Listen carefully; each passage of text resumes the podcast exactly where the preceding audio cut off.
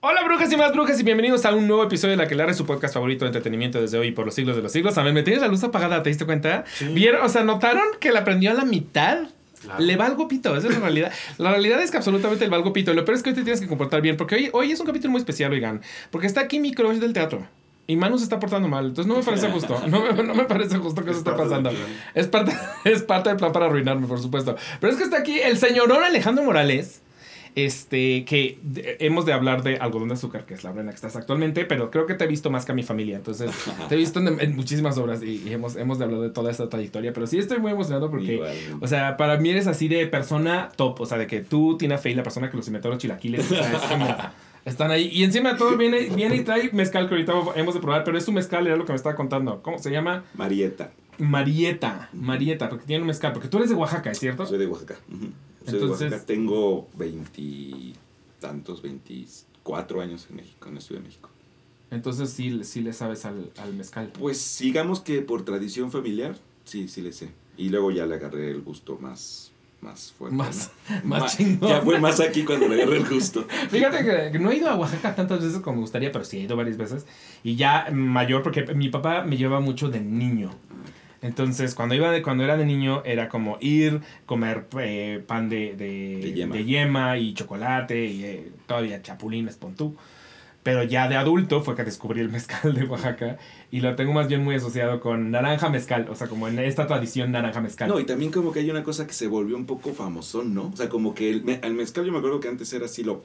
Yo cuando era niño, en las bodas o en las fiestas estas de pueblo, el mezcal era para la gente pues ahí del campo, ¿no? sí, sí, este, sí. Porque aparte en garrafas.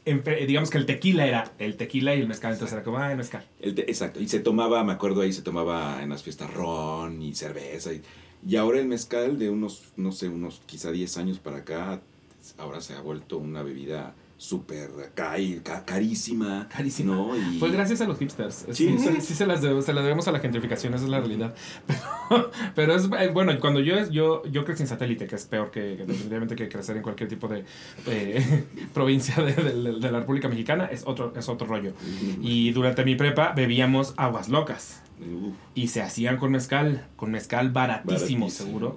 y con agua Clyde. Exacto. Eran terribles. Sí, mezcal. Pero según yo, el Tonayán no es mezcal. No, no Solo se hace pasar por. Hay otra cosa que se llama Richardson. ¿Se acuerdan de eso? no mames. O sea, Richardson era. o sea, de que ya. Era. Sí, yo creo que el otro día no veías bien, tardabas como dos días en medio que se te abrían los ojos. Sí, era fuertísimo. De mejor lamer una barra de Old Spice. así de ya. si quieres alcohol, échate el desodorante, mano. Eso ya. el siguiente paso era gasolina.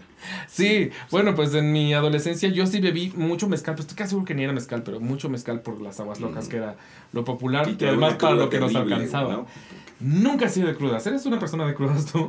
Yo sí cuando bebo, con, ejemplo, dulce, o sea, una bebida, o sea, no sé, una cuba. Una cuba. O sea, la cuba, no, o sea, mi papá era de cubas todo el tiempo y yo no, o sea, no puedo con lo dulce, no puedo con las mezclas. O sea, a mí... Uy. Yo sé, igual, a lo mejor no he probado las mezclas. No, no, no, más bien tú sufrirás conmigo porque yo hago mezclas dulces, dulces, o sea, de que a mí sí me gusta que me lame el unicornio la cara, o sea, de que en algún momento inventé una chingadera que se llamaban las condesas. Y las condesas que las hacíamos en jarrotas, también es que yo, yo en mi adolescencia, de verdad, eran eh, ron y Yakult. No, pues. Pero te estabas protegiendo el sí, mucho lactobacilo. mucho, lacto, mucho lactobacilo. Entonces, yo, yo creo que hacían bien para. Pero imagínate lo dulces. Muy dulces. También me gusta mucho el trago dulce, pero yo le, le me he salvado de la cruda en general. No soy una persona cruda. Pues igual, yo creo que las crudas están en las mezclas, ¿no? O sea, si tú de pronto piensas que en el vinito y luego la cerveza y luego ya empiezas, a, o sea, ya la peda, ya tomas lo que sea, eso es terrible. Sí. ¿No? Entonces, más bien yo soy como de una, por ejemplo, el cigarro, ¿no? O el, a mí las mezclas de los sabores en la boca, café con cigarro, no sé por qué hay gente que lo disfruta tanto. Sí, sí, sí. Y a mí no, a mí me gusta sentir el café, no soy de tanto cigarro, pero no me gusta o, estar tomando tequila con cerveza o mezcal con cerveza, que se da mucho. Sí, sí, sí. No, soy como muy, a lo mejor soy muy así, muy cuadradito. y yo que he tomar mezcal con agua de horchata. Bueno, tú o sea, sí, pero no juntos, pero... pero tú sí puedes, bro. Porque aguas locas. Yo sí puedo porque aguas locas, sí, sí, sí. Este, entonces siento que tienes paladar entrenado. Pues no sé, pero como que a mí o, o no sé por qué, si me enseñaron en casa o qué, pero como a, des- a decir, no, no, no, primero ve esto, prueba lo que, o sea, porque si no, luego no sabes qué estás probando, ¿no? Claro, claro. o sea, Pero- pero entonces sabes identificar de qué ingredientes, o sea, que pruebas algo y dices, Sí, esto tiene romero, Sí. ya sabes. O sea, más o menos, cosas, ¿eh? sí, Fíjate, otra vez mi mujer hizo unas albóndigas y le dije, tiene tomillo, le dije. Tomillo. Al- eh. Y me dijo, ¿y cómo sabes que tú-?" Dije, pues sí, no, sí, sí le eché tom- tomillo, creo que eso. Algo, sí, creo que era Sí, sí, tomillo. sí, sí, sí. Y este, o sí, o de pronto mucha pimienta, o sea, sí me... Tampoco soy clavado, ¿eh? Pero sí mi lengua ahí lo... Con Miguel Conde luego... Es que Miguel Conde, pues es también a eso se dedica, o sea, por Sí. supuesto que, que- que algo le acabas aprendiendo. Crecer de- en Oaxaca y juntarte con Miguel Conde, algo acabas aprendiendo. Sí, a comer bien también. A comer bien y A comer aprenderle. bien. En, mi- en mi familia somos muy brutos para eso. O sea, a nivel, un día fuimos a comer a casa de mi abuelita, que a mi abuelita le pasaban cosas muy raras. Y entonces era torpe. Entonces nos da unas milanesas que de entrada se veían más claras de lo normal. Y las empezamos a comer. Y todo el mundo en la mesa decíamos, saben raras.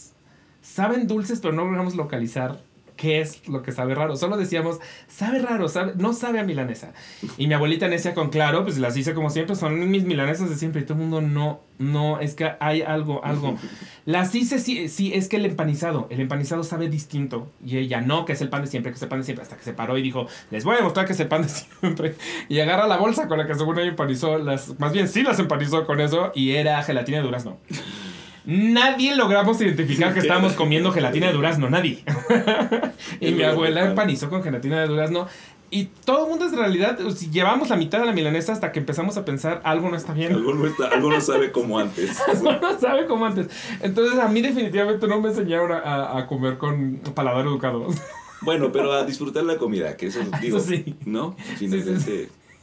Y fíjate que aún, o sea, no soy como mamón para comer como todo. O sea, bueno, hay pe- que pocas cosas que no me gustan, pero, o sea, me gusta mucho probar, probar, probar, comer. eh, Bueno, en Oaxaca hay muchos platillos un poco fuertes, ¿no? Este, me- Y mucho insectoide. mucho insecto, ¿no? No soy tan, o sea, chapulines me encantan, pero creo que hasta ahí. ¿no? Jumiles. No. Jumiles creo que No. son muy... Y, y luego hay una cosa aquí más como por el centro que son estas como. No, no, no sé cómo se llaman. Eh, que, que se hacen en taco vivo, güey. Ajá, y que te caminan por, No, por no, no, puedo. Ajá, sí, sí, sí. O sí, hay sí, cosas sí. que sí no puedo, ¿no? O este.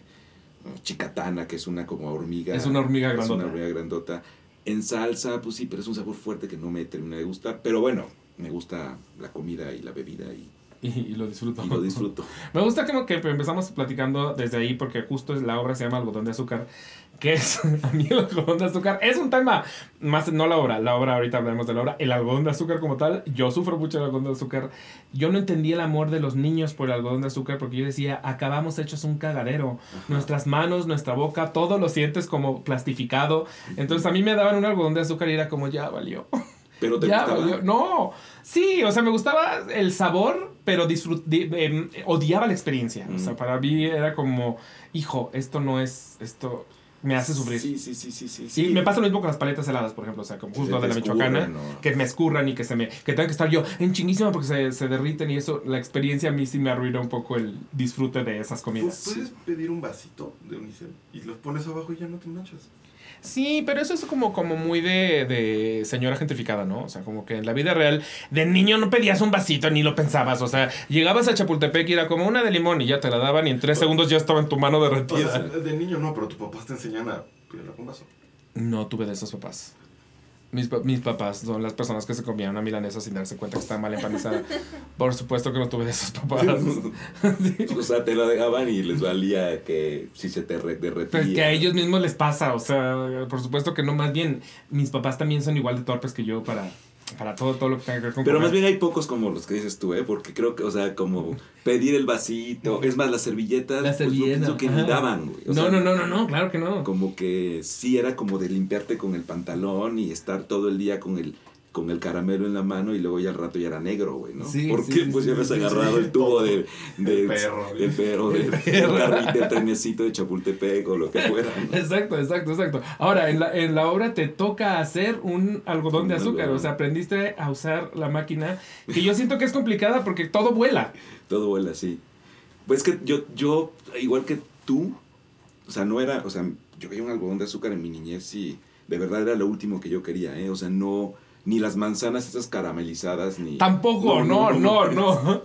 Pero, pues finalmente es una metáfora, ¿no? La, la obra, pero el algodón de azúcar lo aprendí a hacer eh, el día del estreno, llegó la máquina. Ah, ok, o sea, de aviéntate. Llegó la máquina el día del estreno en la mañana, porque la mandó a pedir la directora a Estados Unidos y, y pagó una lana porque se viniera por un transporte más rápido, que supongo que es el avión, y se, y se vino en carretera, güey. Y entonces se vino en carretera, no sé de- desde dónde chingados, y llegó el día del estreno a- al teatro. Y ese día fue, llegamos a las 4 de la tarde y fue de, mira, aquí prendes esto, la chingada, y salió chingoncísimo el primero. Tú viste el estreno, ¿verdad? Y el estreno, sí. Pero- No, creo que fue la, la segunda. No, Creo creo, que que, estreno, la, la primera era como de ensayo general. Ah, entonces sí, Que no, sí, que sí, no hubo estreno. máquina ahí. Ah, no, sí, así a mí ya me tocó máquina, entonces fue el estreno, sí. Y bueno, pero nada más hice uno, pero la directora quería desde el principio, me había dicho, quiero que, que el algodón se desprenda y haga como una, como una colita, una... ¿Y sí lo lograste? Sí, pero no, lo- nunca le había hecho. Y no me volvió a salir hasta la, la función de ayer.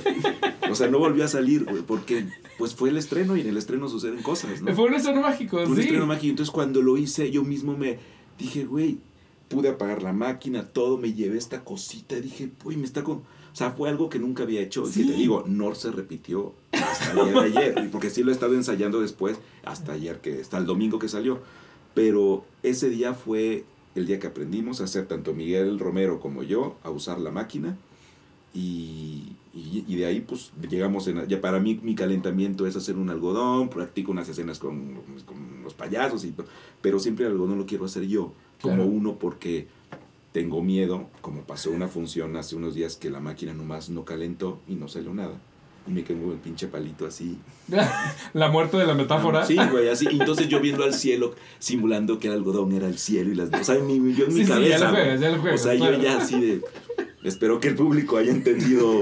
Porque de hecho, porque este güey sale con un palito y no sale con un algodón, pues no- la máquina nunca calentó, no salió algodón y teníamos que terminar la obra, entonces fue de, mira, me acordé de ti con el pinche palito, güey.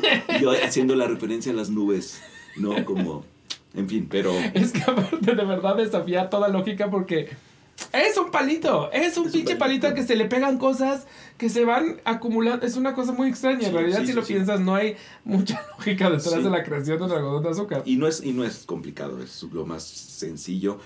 Pero justo tenemos, yo tengo la idea, tenía la idea de los algodones de Chapultepec que salen Sí, sí, sí, a que todos lados. Ah. En Reforma hay, en el pasillo donde vas caminando hay algodón. La gente se para a agarrarlo y se lo trae. O sea, es un carnaval eso, ¿no? Sí, es como, como cuando avientas burbujas. Exacto. Ajá.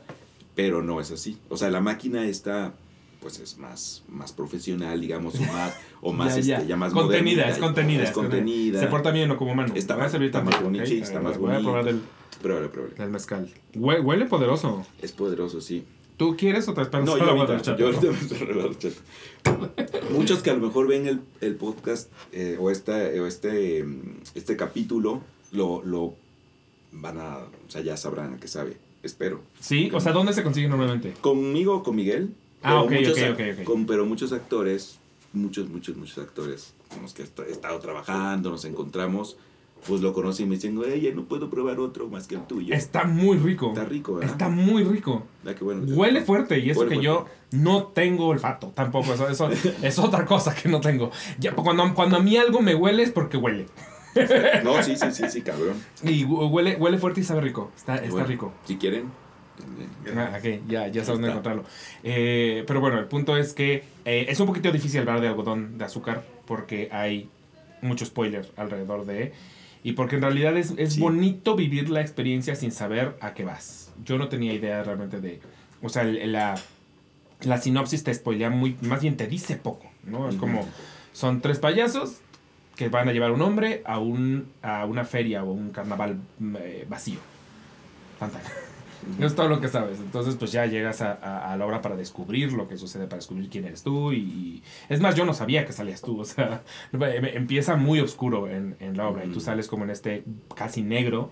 Y yo como que hacía mis ojitos así y decía, es Alejandro Morales. Porque aparte creo que tu nombre no está en el póster ni nada. No. O sea, estás muy escondido en realidad. Ujú. Entonces sí fue toda una sorpresa de entrada. Qué bueno. Descubrí que salías. Eso, eso es Desde bueno. ahí ya fue como, ¡oh, sale él! Sí. ¡Oh, es el protagonista! Sí, güey. Sí, pues yo pienso que esas son de las cosas más, híjole, es que uno pasa por, no sé, para mí es muy importante este proyecto porque, porque después yo salí del CUT eh, hace 20 años. Y De la canción de Miguel Conde, justo. No, Miguel es de Casa Azul. Ah, ¿quién estaba en tu Mi generación? generación es Hugo Arrevillaga, Majalat Sánchez, eh, mi, mi mujer, eh, Alejandra Chacón, Rebeca Trejo, mm, ¿qué más, quién más, quién más? Este, Sharon Sundel, em, Octavio Castro, que murió, no sé si lo ubicas, estaba en la película esta de Nosotros los Nobles, el que sale ahí peleándose Sí, con... sí, sí, sí, sí, Él sí. murió, eh, pero era de mi generación. Que trabajen, pues, Raquel Urioste, que está en Francia. O sea, como que muchos hay, pero pues los que trabajan es Hugo, Majalá, Rebeca, Alejandra, ¿no? Este, Ok, ok, ok. por ahí. Y, y, y yo creo que nada más una vez había estado en, en el Sor Juana con una obra de que se llamaba Niño Chocolate, que dirigía Alberto Lodmitz, pero hace un chorro de años. Y luego con una de Gaitán en el Santa Catarina que se llamaba Simulacro de Idilio. ¿No la viste esa? No, esa no la vi. Pero no había estado en la UNAM, ¿no? O sea, Eh, justo de hecho te iba a preguntar eso, porque casi no. pues yo eh, sí estoy muy tonto, porque en realidad el eh, Teatro UNAM no hay, no hay una compañía de Teatro UNAM. No. Sé. No, no, no, no. No, no es como, como hablar de la Compañía Nacional de Teatro. Hay un carro de comedias que tiene la UNAM, que, que casi siempre lo tienen los alumnos que salen de las escuelas de teatro de la UNAM, el CUDO, la facultad, y es como una compañía de, una, de un carrito itinerante que anda por ahí en las facultades haciendo teatro, que foguea un poco a los Sí, sí, nuevos sí, sí, sí, alumnos, sí, sí, ¿no? Este, a los nue- más nuevos actores, perdón. Pero para mí es muy importante como, como regresar a esta, mm, ¿cómo decirlo? Como a esta mística. Esto que dices, los nombres no aparecen mucho, o sea, están en el programa y todo. No importa, la gente que va a la UNAM generalmente va a ver teatro. Claro, no vas por las mismas razones por las que vas a, a No. otras obras en otros Sí, teatros. es Incluso distinto, los sí. pósters son diseños que hace una persona pensando en la obra y no en el marketing, ¿no? Como- o sea, no en, no en la venta ¿no? de, de- de la obra, porque, porque finalmente creo que estamos acostumbrados a ver las, los pósters con el elenco, ¿no? Sí, sí, sí. sí las sí, fotos sí. del elenco y, y eso es atractivo para mucha gente. Pero en el caso de la UNAM es un lugar que todavía como que conserva este, este espacio donde vas a ver una obra de teatro, un lugar para experimentar y puedes encontrarte una maravilla o un trabajo rarísimo, pero que la UNAM te permite, eh, o en los espacios de, de la universidad te permite, y lo- el público también permite que suceda, ¿no? Que, que sean espacios para explorar y que, y que te encuentres con, con algo que, que a ti te pega y hay gente que dice, no, pues no es raro, pero qué bueno que está en UNAM. ¿no? Claro, de, de hecho tiene mucha lógica lo que estás diciendo porque eh, mi mamá, no es que no sea teatrera, creo que le gusta el teatro, pero al final del día también eh, le gusta no salir de su casa, entonces es complicado. Eh, se entera de muchas obras por el aquelarre, Mm. pues porque más le pinches vale. Pero de muchas obras se entera porque ella trabaja en la UNAM. Y se- de las que está muy enterada es de las de la UNAM. Y entonces justo fui a Algodón de Azúcar y me, me escribió y me dijo, ay, tenía muchas ganas de ir a ver esa. Yo dije, qué raro que mi mamá sepa de la existencia de, Claro. de esta obra. Y luego lo pensé y fue como, claro, es que es de la UNAM, seguro está por la UNAM de- publicitada, o sea... Sí, Entonces ahí tiene lógica que gente como mi mamá, que en realidad no se acerca a otro tipo de teatros, de los de la UNAM sí está muy consciente. Sí, y es una comunidad, mu- o sea, pareciera que no, pero muy grande, ¿no? O sea, claro, no solo la universidad, sino en el asunto cultural. Tú me dijiste algo que yo también diría, ¿quién va hasta el Centro Cultural Universitario? O sea, claro que hay muchísima comunidad y muchísima población de este lado, pero los teatros están concentrados del helénico para, para allá, y el helénico ya está lejos, ¿no? Su papá mí sí. Pero, pero bueno, el Milán, el Milagro, muchísimos teatros que están en el centro, el mismo Centro Cultural Rafael. del Bosque, ¿no? O sea, Ese ruto de bosque, claro. y, y la sorpresa que, que, que, que nos da siempre la UNAM en el, en el Centro Cultural es que tiene gente, Sí. tiene una población, todo el tiempo hay gente en la, en la Sala Nesa, en el Sor Juan, en el Juan Ruiz, en la Covarrubias, en los cines, y es, y, o sea, y ahí es una prueba de que cuando la gente quiere ir y que llega, porque tampoco es que los medios de transporte sean, digo, está el Metrobús, pero el metro no está tan cerca, no, o sea, pero la gente llega, llega Sí. siempre y, y creo que es, creo que es uno de los principales eh, razones por las que llega, porque, porque tiene ganas de sorprenderse, ¿no? O sea, tengo la sensación de que, de que sí es público como tú, que dices, no, no sé qué voy a ver, no tengo idea, no sé quién sale, solo voy, ¿no? Es, Sí. este, Y eso está padre que Y, suceda. y además en, en ese espacio en específico, se, eh, especialmente el fin de semana, en el jueves, a la hora en la que fui, no tanto, pero en fin de semana sí se vive un, un espacio de, de mucho ambiente, o sea, es como ves a gente comiendo, hay dos museos, a mí me encantan esos dos museos, entonces está la gente en esos dos museos, en efecto están en, en los teatros, Sí. entonces es como, como que se siente una, justo eh, la- una vibra de ciudadcita, Sí. sí, sí existe esa vibra. Y sabes qué, tú que, híjole, por eso me emociona tanto también estar aquí, porque tú como que siento que tú lo dijiste hace algunos días en, tus, en una de tus historias donde hablabas sobre la gente que te criticaba porque que decían que a lo mejor hablabas bien de la gente que te cae bien y la gente que no, Sí, ese sí, tipo sí, de cosas. Y justo, justo como tú navegas o viajas por estos lugares donde está el show enorme con grandes estrellas y con grandes foros o, o actores o actrices famosos, televisivos, este, series o del mismo teatro comercial, de pronto siento que ahorita hay un tema, creo que muchos de los teatreros, ¿no? Como el tema de, del teatro, ¿dónde está? Eh, por- Sí, sí, eh, hay- porque, hay, porque hay tanta división o, o porque hay tanta... Como que es, los teatreros sentimos que el teatro comercial está inundando nuestros espacios y, y nos está sacando. Sí, sí, y, lo siento. Y entiendo, y entiendo, una sen- y entiendo la sensación porque, porque la competencia está bien ruda, ¿no? Porque yo la verdad admiro mucho pues, a, la, a la gente que tiene talento y ahorita hay un chingo de actores y actrices talentosísimos que no solo actúan bien, sino cantan bien. Sí, sí, sí. Este, O se autoproducen. saben relacionarse, se autoproducen, buscan los contactos, se mueven. Y el actor del que siento donde, donde yo, ahora sí que de donde yo soy, soy el actor que dice, güey, pues que me apoye el gobierno, que no sé cómo relacionarme con la gente. Es, es difícil porque no nos enseñan a ser Claro, claro, profesionistas, ¿no? Claro. O sea, nos, nos dicen, tú eres artista y solo actúa, pero, güey, ¿de dónde consigo lana? ¿Cómo me relaciono? ¿Cómo...? Es un tema, es un tema complejo y, y entiendo, y entiendo porque el- la chamba de, de ser artista o actor, en este caso, es muy, muy difícil, ¿no? El, que, que te llamen a trabajar sí es, un, sí es un milagro casi y es de agradecer todo el tiempo que, te, que confíen en ti, que crean Claro, en ti. claro. Entonces, para mí, esto que sucede en la UNAM, para mí es como un regalo y decir, esto es lo que eres, güey, ¿no? Este, es un trabajo que para mí significó mucho, mucho esfuerzo, colocar fechas con, con Gaby, la directora Gaby Ochoa y dramaturga que, que quiero mucho, ya había trabajado yo con ella, pero un proceso muy rápido, pero mm, juntarme con estos actores que ya conocía, pero que nos encontramos de vez en cuando, cada uno en sus cosas, pero con un trabajo, cada uno cumpliendo, llegando temprano, con el texto aprendido, algo que ya no nos tienen que enseñar a hacer, que se supone que la carrera te va enseñando, Claro, claro. y que, y que en la UNAM te abran las puertas para decir, haz esto, güey. O sea, lo que sea, no, no hay ninguna, no no hay ningún... Es un texto complicado, es un texto, es un experimento, es, es, no es común, creo, No, lo, no, que no. lo que se ve. Es, es-. De hecho, es de estos textos que como público, gran parte del texto no tienes idea de qué está pasando. Sí, O sea, te- es de estos que te, que te, te- te obliga a soltar esta necesidad de control que de pronto tenemos de, de querer saber. Te obliga a soltarla y decir, me, me contarán cuando me, cuando me cuenten. Y el resto voy a ir cachando lo que pueda cachar, voy disfrutando de lo que estoy viendo, de los visuales que están preciosos. Y ya me contarán.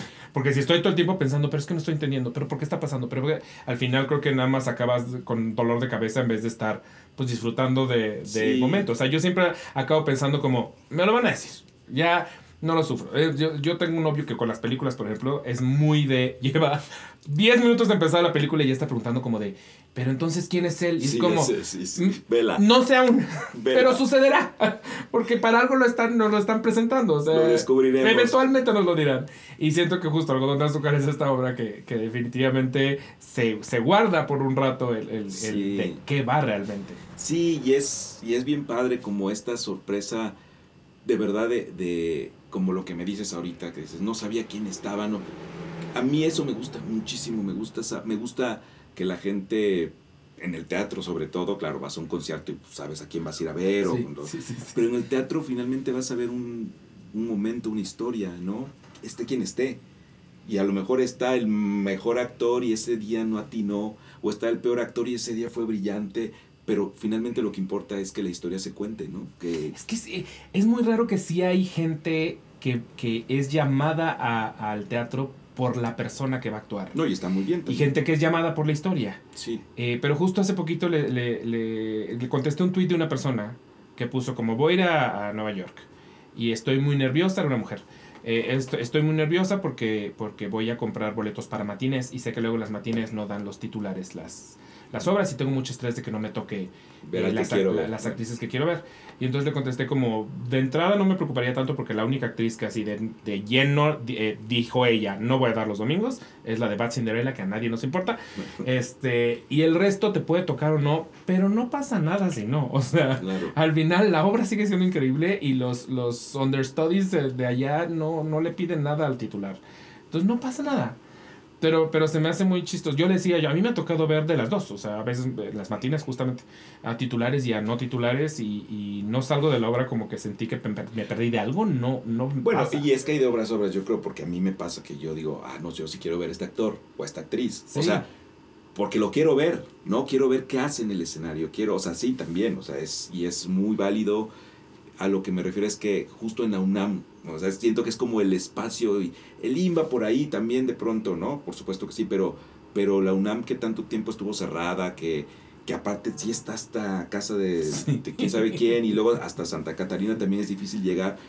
Siento que la gente que llega sí no va, no va a ver a alguien, sino va a ver algo, ¿no? Sí, sí, sí, sí, sí, y, y está, y, y también está padre el otro, solo que creo que es, para mí por eso me emociona mucho, porque es estar como, como dentro de, de mi casa jugando no y no me importa quién vaya, ¿no? Claro. De pronto hay un fenómeno, híjole, complicado entre, pues uno siempre quiere estar bien y siempre quiere hacer bien las cosas y, y también uno tiene que dejar de hacerlo y soltar y decir, solo disfrutar, ¿no? Disfrutar Claro. el, el trabajo, el camino y, y la gente con la que estás en este momento, que yo creo que estoy, yo estoy convencido de que, de que todos somos, somos el resultado de, de todo este pasado, de nuestro pasado, ¿no? De, y, y- y hoy más que nunca confío y considero que, que el teatro es el mejor lugar para mí, ¿no? O sea, Eh, me gusta, me gusta. que no lo dudes, Alejandro. No, me gusta, me gusta mucho. Me- me- digo, Definitivamente. es que hay un momento que uno sufre muchísimo y por Pero todos los incluso temas. alguien como tú, al que yo siempre veo contra trabajo, sí lo sufres. O sea, porque yo siento que, que es raro el momento en la cartelera en la que no encuentro una obra en la que estés. Pues yo creo que es una cosa que ha pasado de un tiempo para acá, ¿no? Bueno, bueno, creo que sí he tenido la fortuna de que salí de la escuela, siempre he estado trabajando, pero también hay una cosa que es que tiene que ver con lo que digo, que es el teatro que se ve, ¿no? En las redes, en la publicidad, o sea, yo, yo creo, yo no sé, como que lo he platicado con Angélica Rogel, antes de, de, de hicimos el Jardín de los Cerezos, Sí. para mí fue como la primera, la primera vez que entré como este circuito que era como muy lejano a mí, que era el mundo de anfiteatros, este, difusión, fotos para no sé qué, prensa, Sí, la sí. chinga. Todo ¿Era de- donde estaba Blanca Guerra? Ajá. Ah, sí, era otro rollo, claro. Ajá. Sí, sí, sí. Entonces era de- también de Oscar Uriel, entonces pues tiene Oscar, sabe hacer las cosas, sabe hacer muchísimo ruido, sabe, sabe llamar a la gente de, pues con su, toda una estructura y toda un, o sea, sí, toda una empresa que tiene para echar para adelante la obra, ¿no? Sí, sí, sí, sí, sí. Pero antes de eso, pues mis obras habían sido, o, sí, o sea, fueron eh, como esto, ¿no? Como la UNAM. ¿Quién sabe quién era? Trabajaba, trabajaba, trabajaba, trabajaba, este... Y que, no, y que no me importaba, ¿no? No es que ahora me importe, pero siento que sí de alguna manera ayuda a que me vean. O sea, a partir de esa obra, pues Diego me conoció, me llamó a hacer Tres Hermanas, luego me ha invitado a otras cositas que luego no hemos podido, o a Íñiguez, de ahí, o, sea, como que la relación también, también con Angélica, que ya éramos amigos mucho desde antes, pero también ella se subió a proyectos donde había, seguía esa estructura y me invitó a participar. Entonces, de alguna manera creo que eso hace que también más gente me vea, o más gente nos vea, Claro. y ayuda, ¿no? Pero sí sientes un poco como que conociste otro tipo de teatro, o sea, como que sí, Sí. se- sí, sí, sí se siente la diferencia, como. Alicia en el País de las Maravillas. Sí, sí se siente la diferencia. em, de, tengo que decirlo, ni modo, porque aunque, aunque yo durante muchos años viví, pude vivir de lo que el Fondo de Cultura Económica, este, el, ¿cómo se llama? El Conaculta o el IMBA el sistema de teatro escolar que me parece, que creo que lo retomaron, que me parece extraordinario y, que fueron los momentos donde nos llevamos una friega. Yo daba funciones, daba tres en la mañana y luego en la noche tenía temporada, entonces daba cuatro funciones al día, ¿no? Y-. Pero eso me permitía vivir, ¿no? O sea, Claro, me claro, pagaban claro. muy bien, digamos, por dar una a las 10 de la mañana, o a las 8 de la mañana, 10 de la mañana, 3 de la tarde. Eso era un programa, cada función me la pagaban. Luego me iba, tenía temporada en las noches, ¿no? Entonces eso me permitía vivir, ¿no? Y, pero sí me metí unas friegas. Y lo que tengo que decir es que lo que, lo que está muy cabrón para los actores es esperar los pagos de, del gobierno, ¿no? Es, Sí. digamos que Sí, por sí, eso digo, viví otro teatro, ¿no? Conocí otro teatro donde te decían, ¿cómo quieres ganar por semana, por quincena? Y a la semana o a la quincena, tu recibo honorario, tu depósito, tu paguito, y estabas viviendo, bueno, en- no decir de algunos proyectos que te pagan los ensayos, ¿no?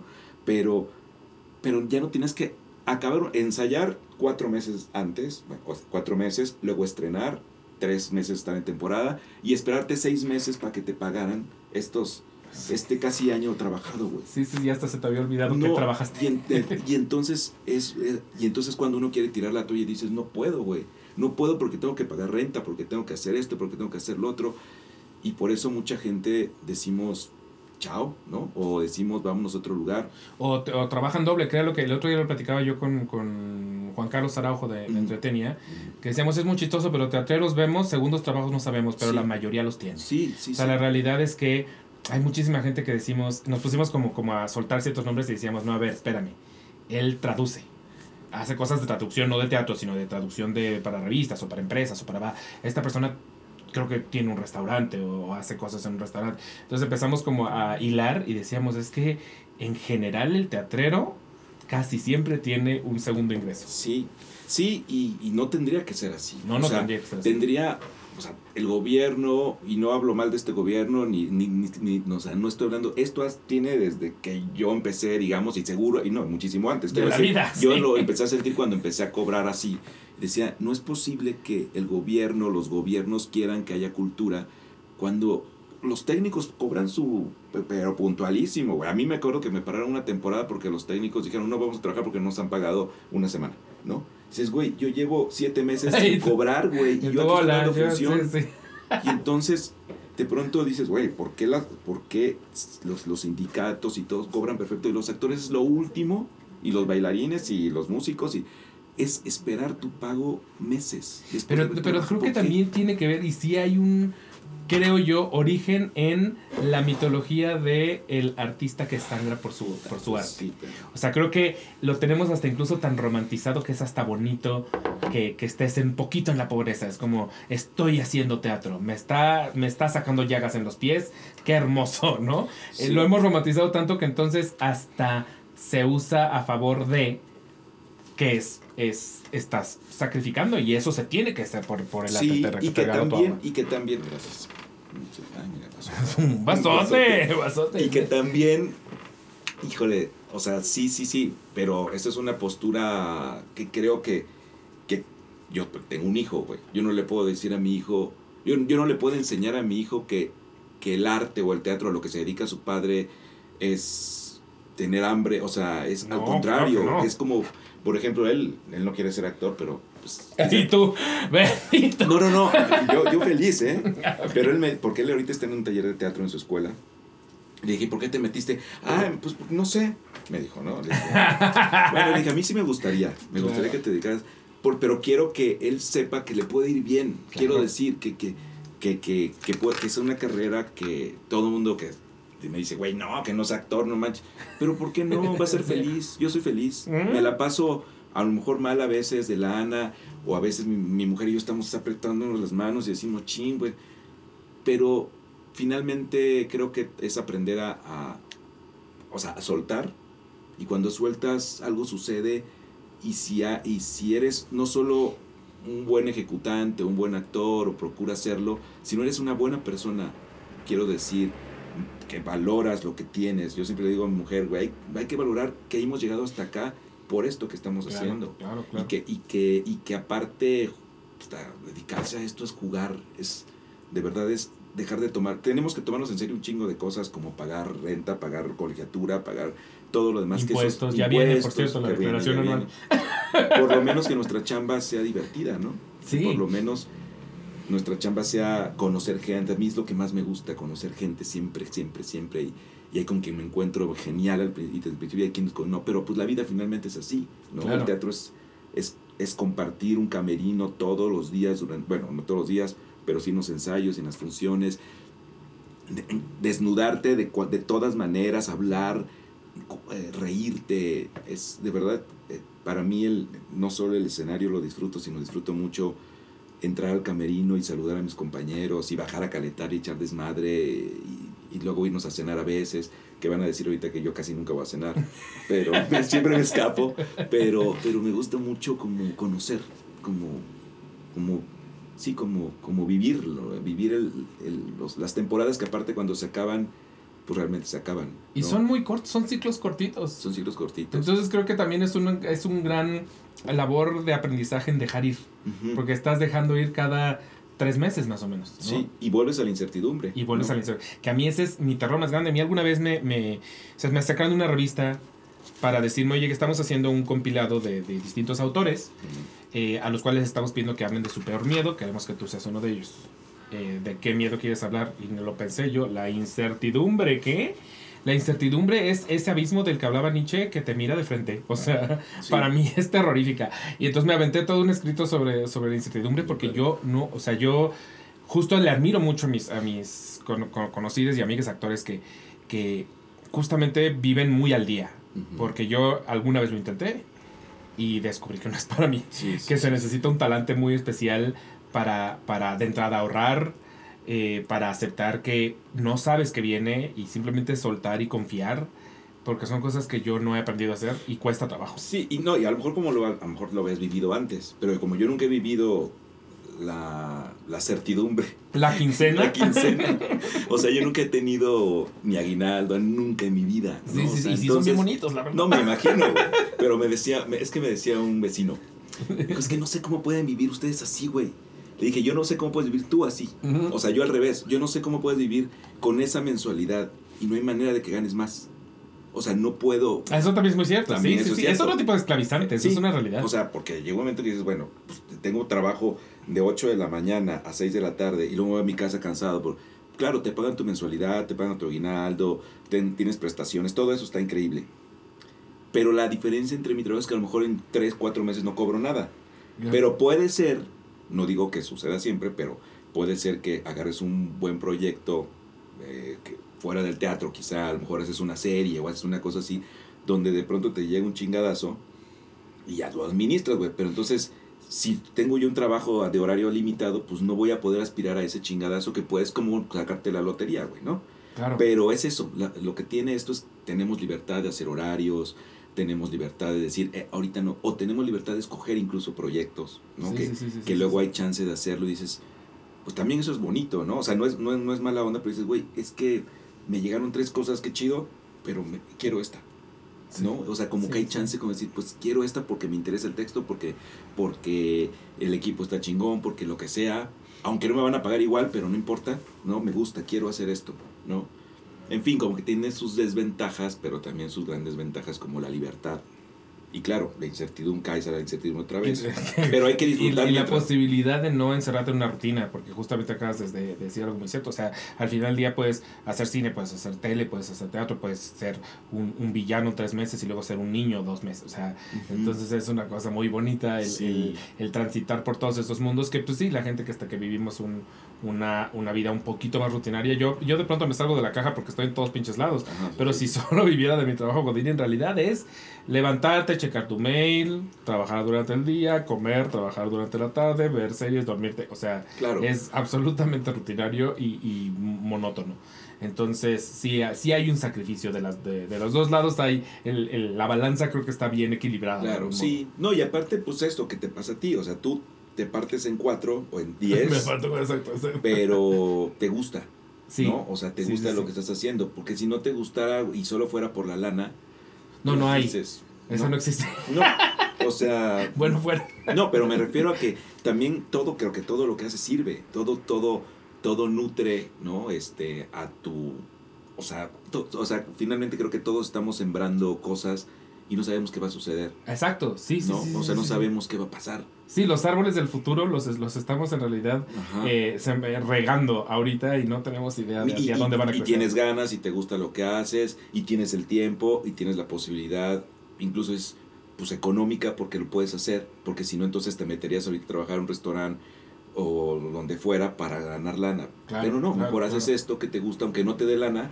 pero te da otras cosas, ¿no? Sí, sí, sí, 100%. Y ahorita que te, que te oía yo de, de hablar de, de que tu trabajo es regresar a, a la niña, más bien jugar como niño, eh, me queda, me queda más, más claro y más bonito precisamente que en, en Algodón de Azúcar ah, tienes un, un soliloquio que gira en torno a ti recordando que era ser niño y lo rápido que se va la, la niñez. Sí, Y es un momento bellísimo de, de la obra, que ni siquiera es tan adentrada a la obra, es más tirándole al, sí, al principio. al principio. Es, es, un, es un momento muy bello en el que siento que tú lo sientes mucho. Sí, sí. Fíjate que curiosamente yo empecé la carrera, digamos, Ajá. profesional después del CUT con una obra que se llamaba La historia de la oca de Michel Marc Bouchard, que es el mismo de La Divina Ilusión, Ok, ok. este y la estrenamos en el Teatro Orientación. Yo no, o sea, había trabajado en los montajes del CUT. Era la primera vez que me enfrentaba profesionalmente a, pues, a, la, a la vida, ¿no? A la gente. Y era un niño, ¿no? Mi personaje era un niño. Podía ser niños. Ahorita lo- lo- en esta obra en algodón, pues digamos, es un adulto que, que regresa a su niñez, pero en el presente. En aquellos momentos me tocó hacer como que hubo un momento en, mis procesos que hice muchos niños como saliendo de la escuela. Tenía pelo, más pelo. Tenía un poco más de, de, este, cara de niño. Pero te digo eso porque, porque para mí la niñez es em, como un pensamiento esencial en el teatro, aunque hagas a un, a un adulto, a un A un abogado. a un abogado, a un maleante, a un pinche narcotraficante, a- o sea, de alguna manera, pues todos somos, todos fuimos un niño. Y, y no sé por qué siempre pienso en que la, la forma de actuar de los seres humanos eh, tiene mucho que ver con, como que hay un ancla siempre con la niñez, siempre, siempre, siempre. O sea, no hay, no hay manera de que te despegues, o sea, Claro. digamos que pues es, es una raíz.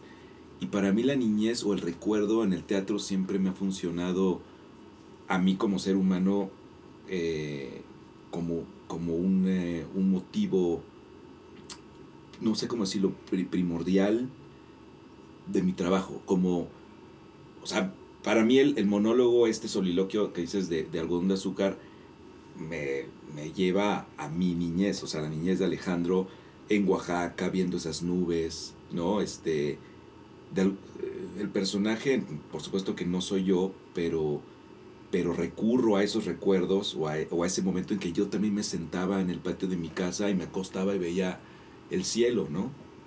Eh, y, y, y para mí sí creo que el personaje hay que respetarlo, hay que cuidarlo, es el personaje, pero creo que sí los personajes permiten permiten que el actor sí que entre, que entre tantito yo sí como porque si no no no tengo de dónde agarrarme o sea no tendría yo pues como las herramientas como para no, no las herramientas no sino como las emociones Claro. tengo que conocer un O poco sea, de ¿de eso. dónde evocas? Sí, o sea, por ejemplo, si soy un asesino, por supuesto que no, como muchos dicen, no, no es que tengas que asesinar, pero sí recuerdo ciertos momentos de rabia mías, ¿no?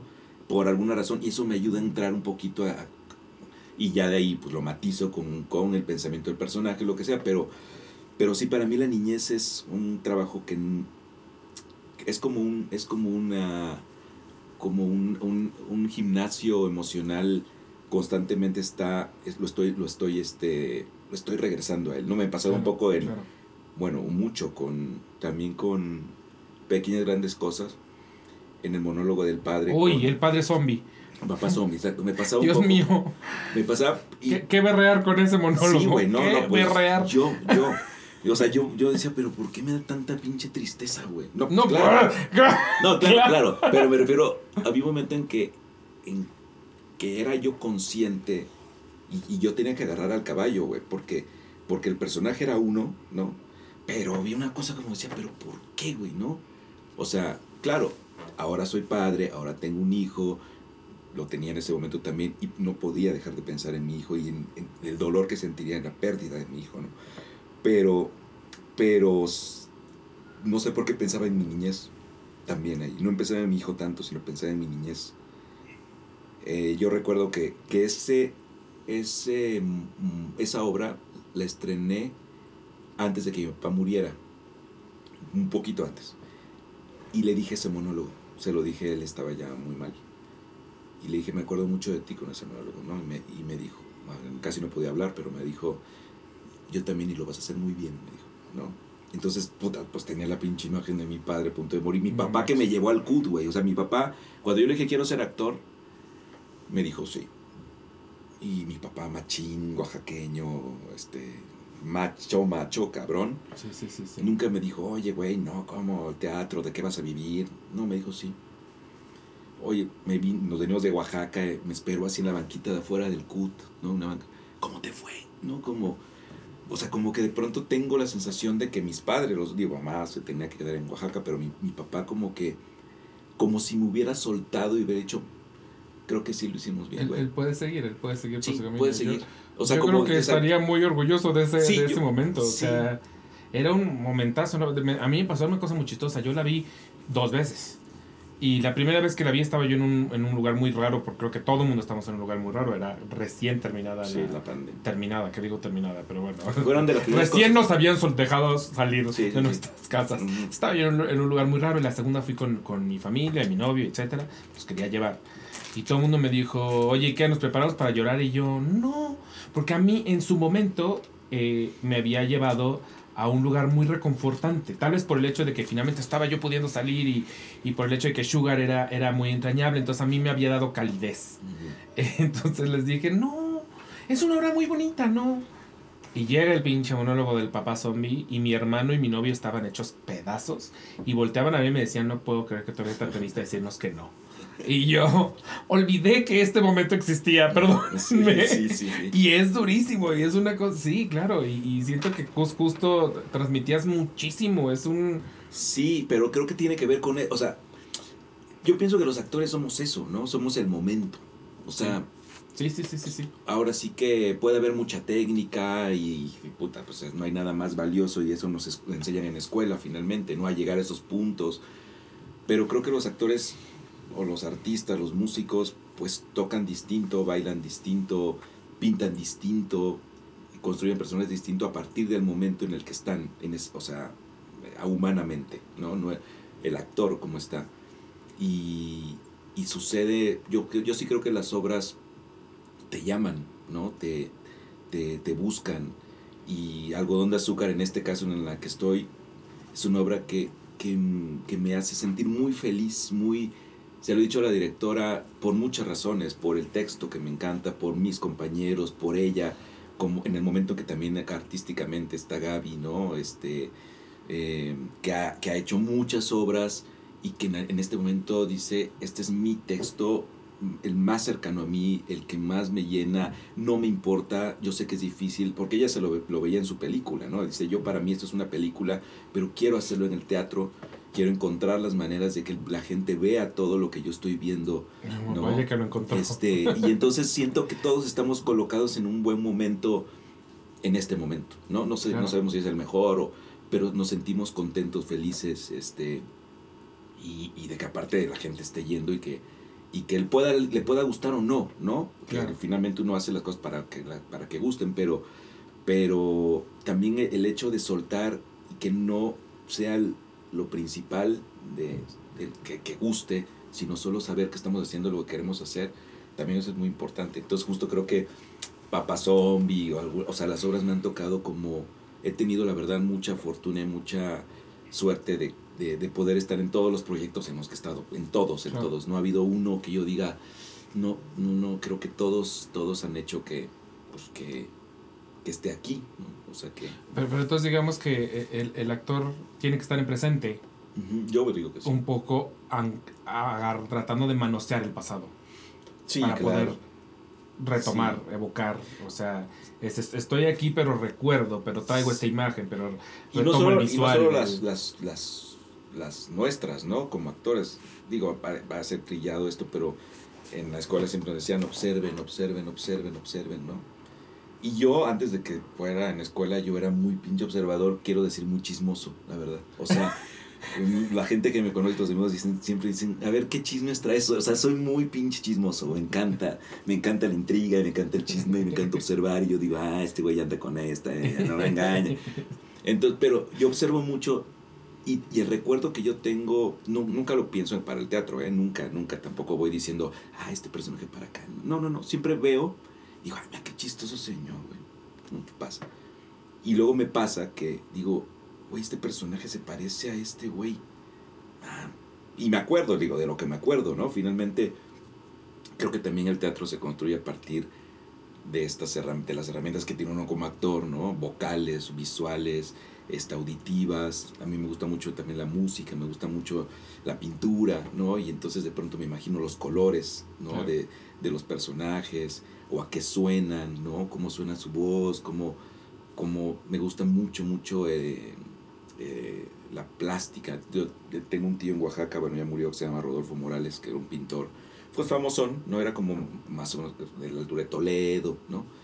Este, y él tenía un teatro, bueno, todavía tiene la casa en Ocotlán, en un pueblo, en Oaxaca, tiene un teatro en, en el fondo de su casa, un teatro al aire libre donde de pronto iba a tener libertad a cantar, Ah, no este, manches, sí, llevaba concertistas, es un güey que pues hizo mucha lana con su pintura, todavía andan por ahí otros cuadros, ¿no? Este, y construyó un teatro y entonces tenía amigos, artistas, actores, músicos y los llevaba a Oaxaca pues para la fiesta, para la peda y cantaban para el pueblo, todo eso era gratis para el pueblo.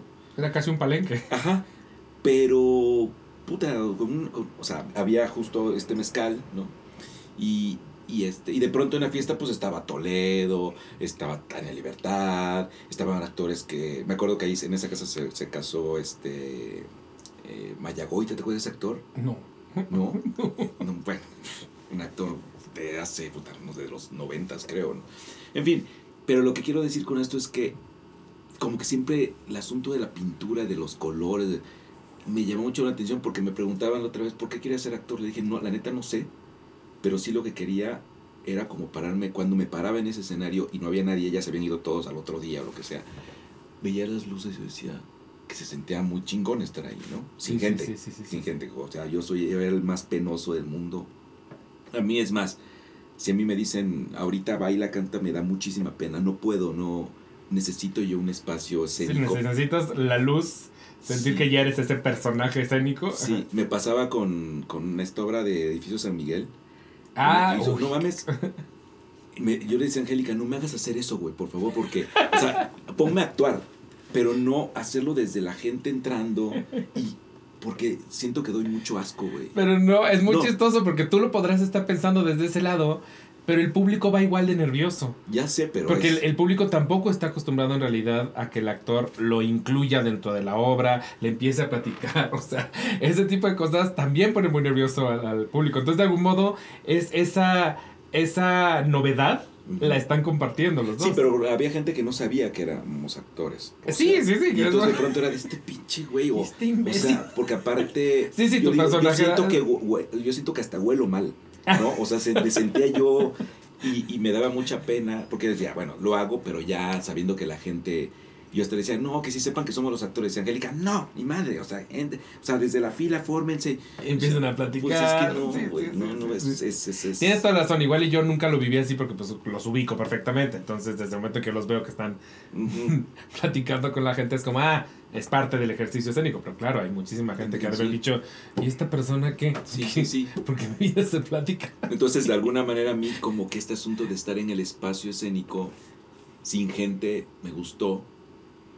Y quizá lo mejor después lo fui domando tantito, pero no, no, sí había una, sí hay una cosa del, del, del escenario que, que me hace sentir seguro, como una isla, ¿no? Porque finalmente el escenario es como una isla, aunque por supuesto que necesita del mar que está alrededor para Claro. que, eso- que sea una isla, Pero ¿no? incluso hasta se siente visualmente la construcción Sí. de esa isla. Sí. O sea, hay límites. Hay límites, ¿no? Y, y, y claro, como te digo, para que sea isla tiene que haber mar, para que sea teatro tiene que haber público, pero finalmente uno está en, esa, en ese terreno firme, ¿no? Sí, el público sí, siento sí, que sí, es, sí es ese mar que pues, finalmente se puede ir, regresar, lo que sea, pero el actor siempre tiene que estar ahí, ¿no? Plantado, pase lo que pase, ¿no?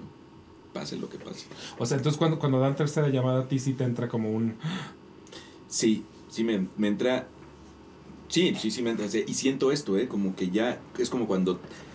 Cuando vas a uno de estos este, parques donde de pronto ya estás con tu cinturón, la chingada. Dices, todavía aquí me puedo bajar, puedo hacer un grito. Pero cuando hace esto al güey que tiene que activar el pinche. Ajá, el de aprieta el botón. Dices, ya valió. Y cuando escuchas el. El que sueltan los pinches pistones de que se suelte el carrito. Así siento como de pues ya no hay vuelta para atrás, güey. O sea, ya lo que pase, si se descarrila, si, bueno, o sea, eso es parte del juego. O sea, ya no hay manera de que te regreses, ¿no? Y te hace sentir como más seguro justamente el, el entrar al- a la delimitación del escenario. O sea, por ejemplo, eh, pensando en la obra de siete años, que tú entras por el, como entre el público y luego ya entras a donde están Ajá. ellos. Digamos que este momentito en el que pasas por el pasillito en donde están todavía las piernas de Sí, todo el mundo sí. es más estresante que cuando ya estás arriba. Sí, a mí me pasa, ¿eh? Sí. Sí, ya que cuando subes dices, ya estoy aquí, Ya, ¿no? ya me siento en mi y aunque era, sillita un, y ya aunque era un momentito, y también la gente siento que cuando estás, está, la gente cuando estás en su territorio, reacciona. reacciona. Es como lo del actor que baja de, en el pasillo, güey, ¿no? Finalmente, ese es el territorio del, del, público.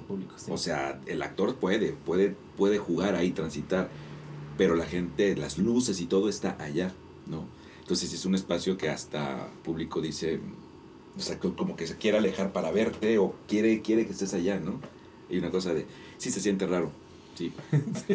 Ahora que, que decías entonces que eres muy observador y que sí de pronto te, te fijas en, este- en estas personas que seguramente tienen una manera de hablar, una manera de caminar, una manera de vestir, eh, nunca retomas entonces nada de eso, nunca dices esto me funciona. Ah, pues sí, sí lo he usado, pero no, no, no tengo, o sea, he usado el recuerdo de ese momento, ¿no? Más no lo anoto, o sea, hay, hay gente que, por ejemplo, vestuaristas o algo que toman la foto, ¿no? O músicos, ¿no? Que compositores que me dicen o que cuentan, no, cuando traigo la rola, traigo un celular y entonces grabo el... Sí, sí, sí, lo hacen muchísimo.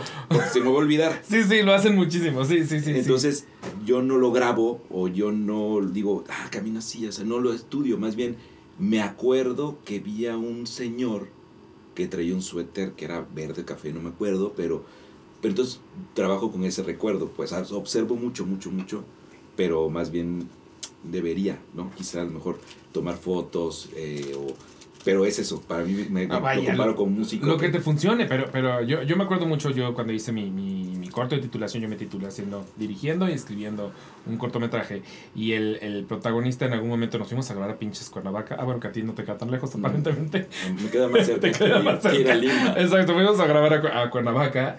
Este, y en algún momento me dijo, yo leí el, el, guion y sentí que eras, que, eran, que eras tú, o sea, que el, el protagonista lo habías escrito un poco como tú, co- cosa que sentí un poco ofensiva porque el protagonista cero lo escribí pensando en mí y además tenía, tenía muchas cosas que no me gustaría tener a mí, pero él lo pensó así y me dijo, entonces, muchas de, los, de lo que tú me ves haciendo, me dijo, incluso la manera en la que tú manejas, me fijé mucho en cómo manejabas para las escenas en las que a mí me tocaba manejar, replicarte.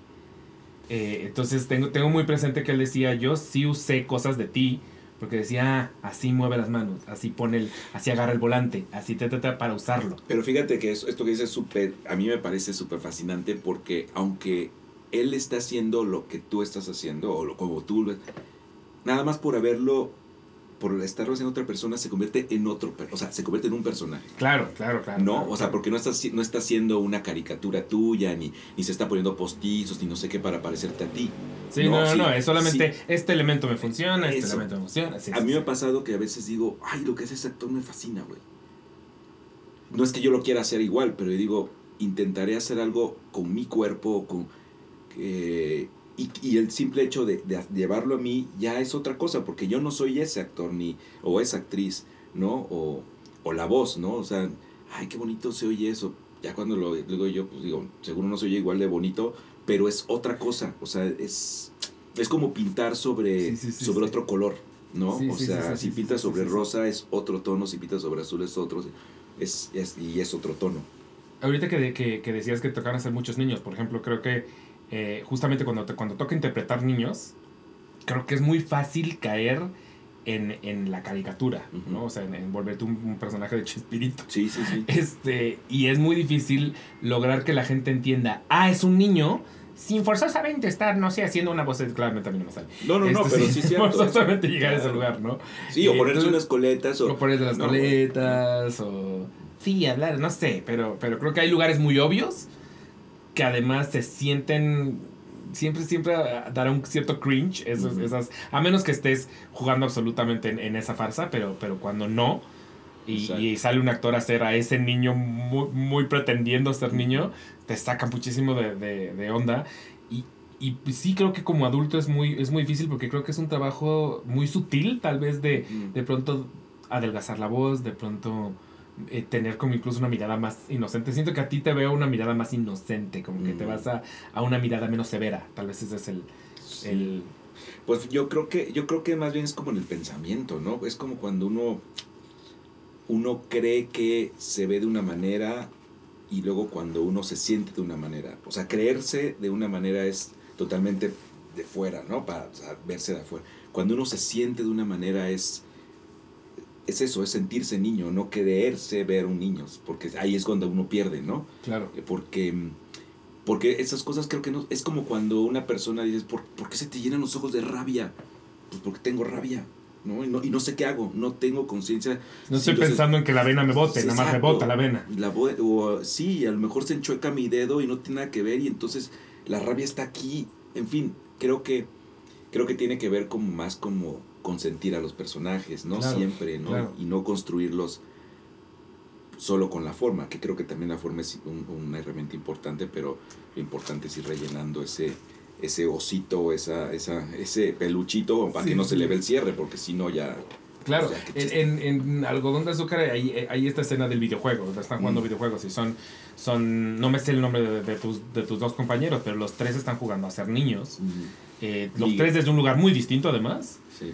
Eh, y es muy chistoso porque yo veía a mi hermano y mi primo y a mí. O sea, es como, sé perfecto que no están haciendo esa caricatura de como seguramente éramos mi hermano, mi primo y yo a los 10, pero lo estoy viendo. Sí. Lo estoy viendo, estoy, es, es ese, ese jugar del, del videojuego y, y el otro niño que está con, oigan, yo también quiero entrarle y Sí, quítate, sí. no quiero, no, o sea, Y que no es, y, y no, y digo, y que no es un niño, es una, es y, una y niña. es una, además una Es mujer, una ajá, mujer. sí, sí, sí. Pero uh, esos, o sea, Miguel y, y Caro, Carolina Garibay, Miguel Romero, eh, por ejemplo, ellos creo que lo tienen todavía más cabrón porque tienen un vestuario de payaso, güey. Sí, Entonces, pa- yo sí los dejo de ver payaso. O sea, yo sí dejo y veo a esos niños, a ese pinche niño mamón y al otro que está jode y Y jode el y jode. pinche niño jodón. ¿no?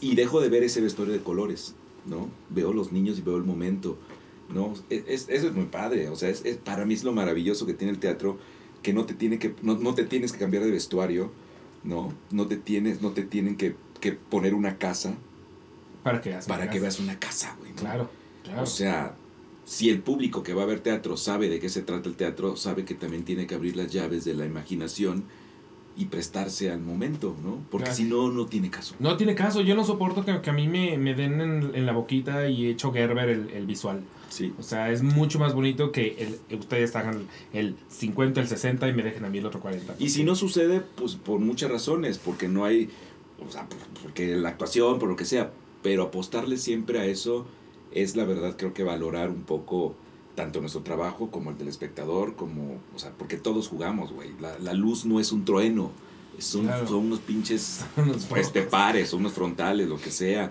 los estrobos o Sí, sí. la escenografía no es una, o sea, no es un parque, no, son unos pinches tubos. Sí, sí. Y lo chistoso es que todo mundo lo sabemos. O sea, no hay nadie en ese espacio que no esté muy consciente que si suena un relámpago va a ser un efectito de sonoro y, y de, y de luz.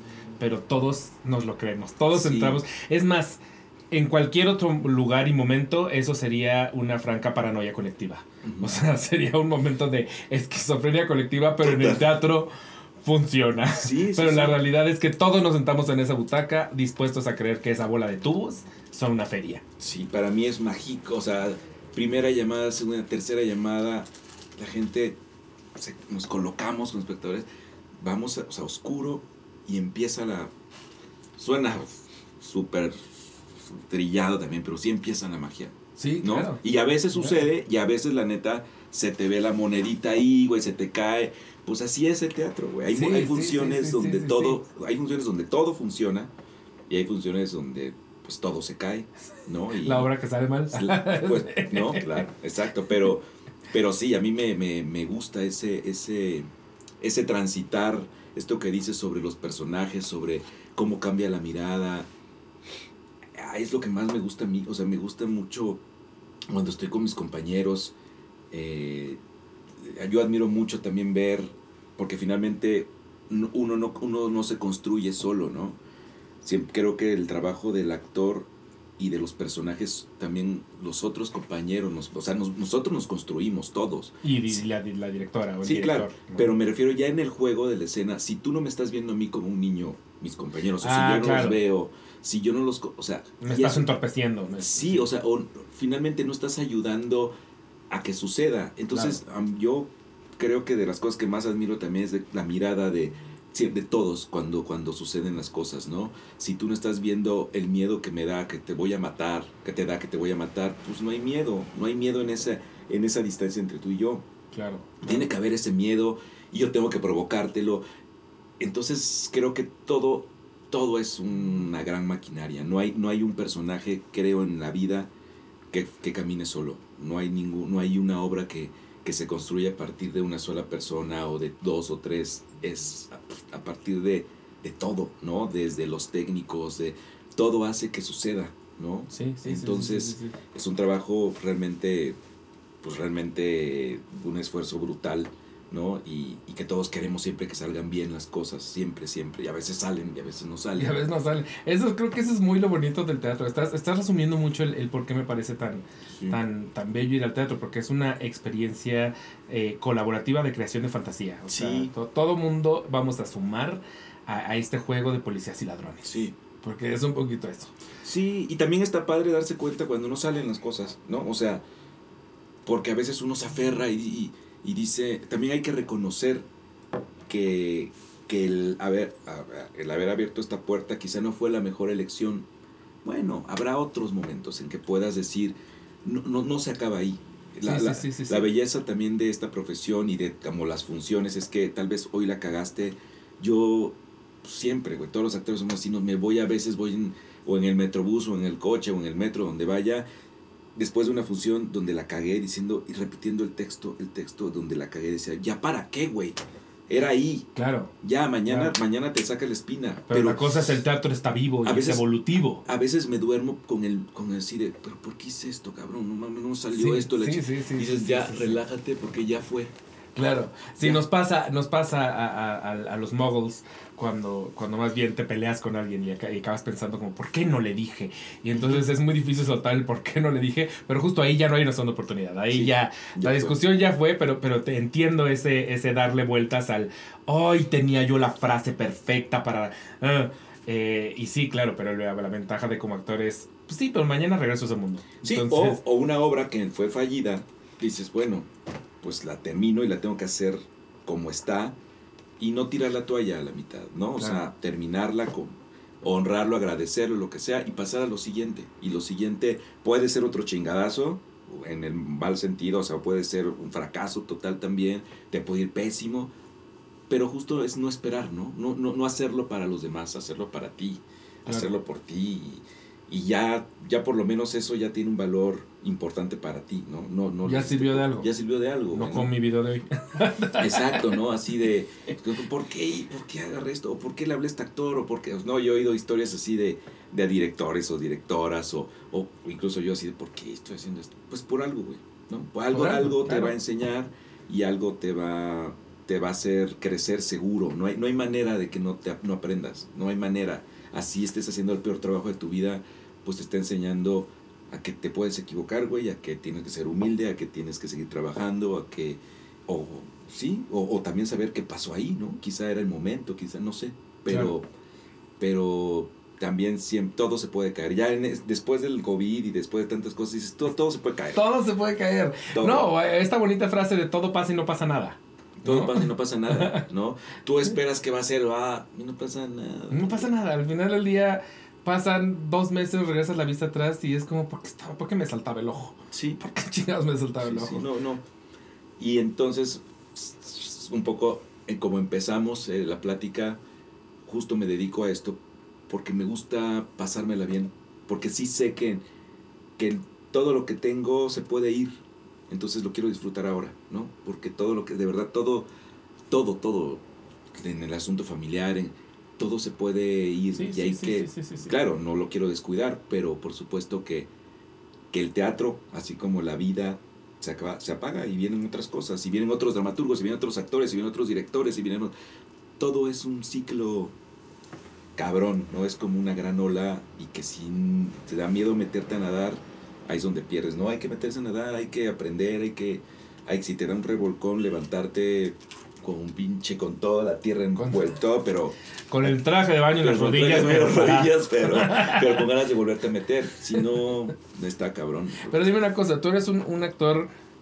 No sé si usar la palabra académico, esa es la palabra, la palabra correcta, pero en términos de una vez que te llega un guion, como que lo estudias, lo trabajas y empiezas a, a notar el qué quieres empezar a, a- a crear, porque estaba yo pensando el otro día en, en Roberto Beck, que, que, que me tiene muy enamorado últimamente, lo vengo, lo vengo de ver en la, La Reina de Belleza, yo decía, los últimos siete personajes de Roberto Beck han sido una cosa completamente distinta el uno del otro. Entonces en mi cabeza yo decía, no lo he platicado con él y no tengo idea si se funciona, pero yo decía, me imagino a Roberto como diciendo, este personaje, más o menos creo que esta es tu voz y más o menos esta es su Mm, manera de, de caminar y más o menos esta es su manera, porque yo lo que percibo como espectador en el teatro es que no se repite, que está haciendo algo muy distinto. Y si yo pienso en ti, por ejemplo, creo que mi primer recuerdo de ti ya como Alejandro Morales es de eh, El sapo y las minas de Mercurio. Mm, Entonces yo pienso, por ejemplo, en el personaje que, que hacías ahí y los personajes que han venido adelante y no, no, no se ha repetido, es una voz y una particularidad muy específica de ese personaje, eh, que justo no sé si tu, si tu trabajo, tu proceso incluye como este, así, así lo voy a ir construyendo. Fíjate, eh, esa obra, la del sapo, qué curioso, porque sí nació, o sea, el primer ensayo con Martín, le dije, es que este personaje siento que es como una película, evidentemente, de los 40. es una, ¿no? una película. Y, a- y entonces llevo una película o escucho una radionovela, tiene este tono de voz, como que no sé qué. y Es, falso, güey. Es fal- la- la- no hay verdad en su voz. Nada, nada, nada. Y, a- y, y fue lo primero que nació y es lo que, lo que quedó y se fue hasta el final. Y es lo que terminó de construir todo lo, el- de alguna manera lo demás. A partir de una cosa tan técnica o tan formal como encontrar la voz, que aparte era formalísima. O sea, era, era hablando así un poco y no sé qué y bla, bla, bla. Y entonces como que de pronto era como estar escuchando estas películas, ¿no? De los matones, de... Sí, sí, sí, Pues sí, eh, así nació esa, ¿no? Así. Pero no todas nacen así, ¿no? O sea, como que de pronto. Qué padre esto que dices de, de, de Beck, ¿no? O sea, yo, yo lo he visto poco, pero a mí siempre me parece que él tiene. Aparte de, seguramente lo trabaja técnicamente, pero tiene mucha verdad, ¿no? En escena, Sí, ¿no? sí, este, 100%, 100%. y, y es un, un tipo que, que, que, que tiene un imán, ¿no? Con, con, con los personajes, con- o sea, es un muy buen actor. No, no, lo, no he trabajado con él ni lo conozco, pero, pero yo creo que cada uno tiene su proceso también con el director, la directora, el mismo texto, ¿no? La narraturgia, yo hubo un momento en que también, en hace unos 15 años quizá, hacía mucho narraturgia, que depende del director, te lo montaba de aquí, date tu tiempo aquí, ta, ta, ta, ta, todo el tiempo, ta, ta, ta, ta, y no sabes ni qué, los nueve puntos, los signos de puntuación, no había nada, pues tienes que abordar más que personaje, una, una técnica eh, vocal, ¿no? Y no eres personaje, eres una voz, pum, pum, pum. Ah, bueno, entonces desde ahí dices, bueno, no soy personaje, soy voz, ok. O, o de pronto procesos donde, la, donde hay actores o actrices que van marcando la pauta también, ¿no? O sea, a mí me me tocado trabajar con actrices o con actores que ellos son los que, los que de alguna manera le ponen el tono a la obra, ¿no? Y uno tiene que entrar y por mucho que tú tengas a tu personaje, pues de alguna manera sí, o sea, son estos grandes actores Claro, que no puedes ir a hacer tu mundo. que no puedes, que es a partir de este mundo se construye todo lo demás, Sí, ¿no? sí, sí, sí, Porque también las obras son escritas así, ¿no? Grandes personajes que de pronto de ahí parten todos los demás y le sirven a este personaje. Claro. Pero, pero pues, de- creo, por ejemplo, a mí en el caso de cuando me llegan proyectos, eh, yo casi siempre trabajo con gente con la que quiero o que me quiere, quiere trabajar conmigo. Entonces no tengo demasiada bronca. Yo digo, siempre mándame el texto, pero yo te digo que sí. ¿no? O sea, siempre es como de, yo sé, confío que lo que les gusta a estos directores Me va a me gustar, va a gustar a mí. mí porque me gusta lo que hacen, ¿no? Un poco lo que decías, o sea, que creo que, que por lo que has expresado claramente tienes una amistad y cariño con Angélica Rogel. Sí. Entonces te llega con un Hamlet y le dices, Angélica, claro. O sea, yo le yo he dicho a Angélica todo el tiempo y, o sea, se lo digo todo el tiempo, hace tres días que nos mensajeamos quizá le dije lo mismo porque me, me invitó a un, a un proyecto y le dije, contigo ya te dije que sí, güey. O sea, Sí, sí, sí. sí, a no ser que me operen de algo o lo que sea, pero contigo sí, ¿no? Contigo, con, o sea, se lo he dicho a Angélica, se lo he dicho a Alonso, Íñiguez también, que he trabajado nada más una vez con él y de pronto, o sea, como que siento que gente con la que quiero volver a trabajar, con Gaby Ochoa, con este algodón de azúcar, bueno, o sea, no, seguramente ya está harta de mí un poco, pero no, soy un actor que arte, creo, no soy tan pedero, más bien no soy nada pedero, pero, pero, por ejemplo, con gente con la que me encuentro, ¿no? Este, yo digo, quiero seguir, ¿no? Quiero seguir ahí, con muchos, con muchos, ¿no? Ni siquiera quiero decir nombres porque realmente con, con la mayoría de la gente con la que he trabajado volveré a trabajar y, y aparte he tenido la suerte que me vuelven a llamar, o sea, quiero decir que a lo mejor pues no di tanta lata. Algo vieron. No, no di tanta lata, porque también la o sea, también creo que el proceso del, del teatro es, yo también digo, yo prefiero trabajar con gente buena onda. O sea, Claro.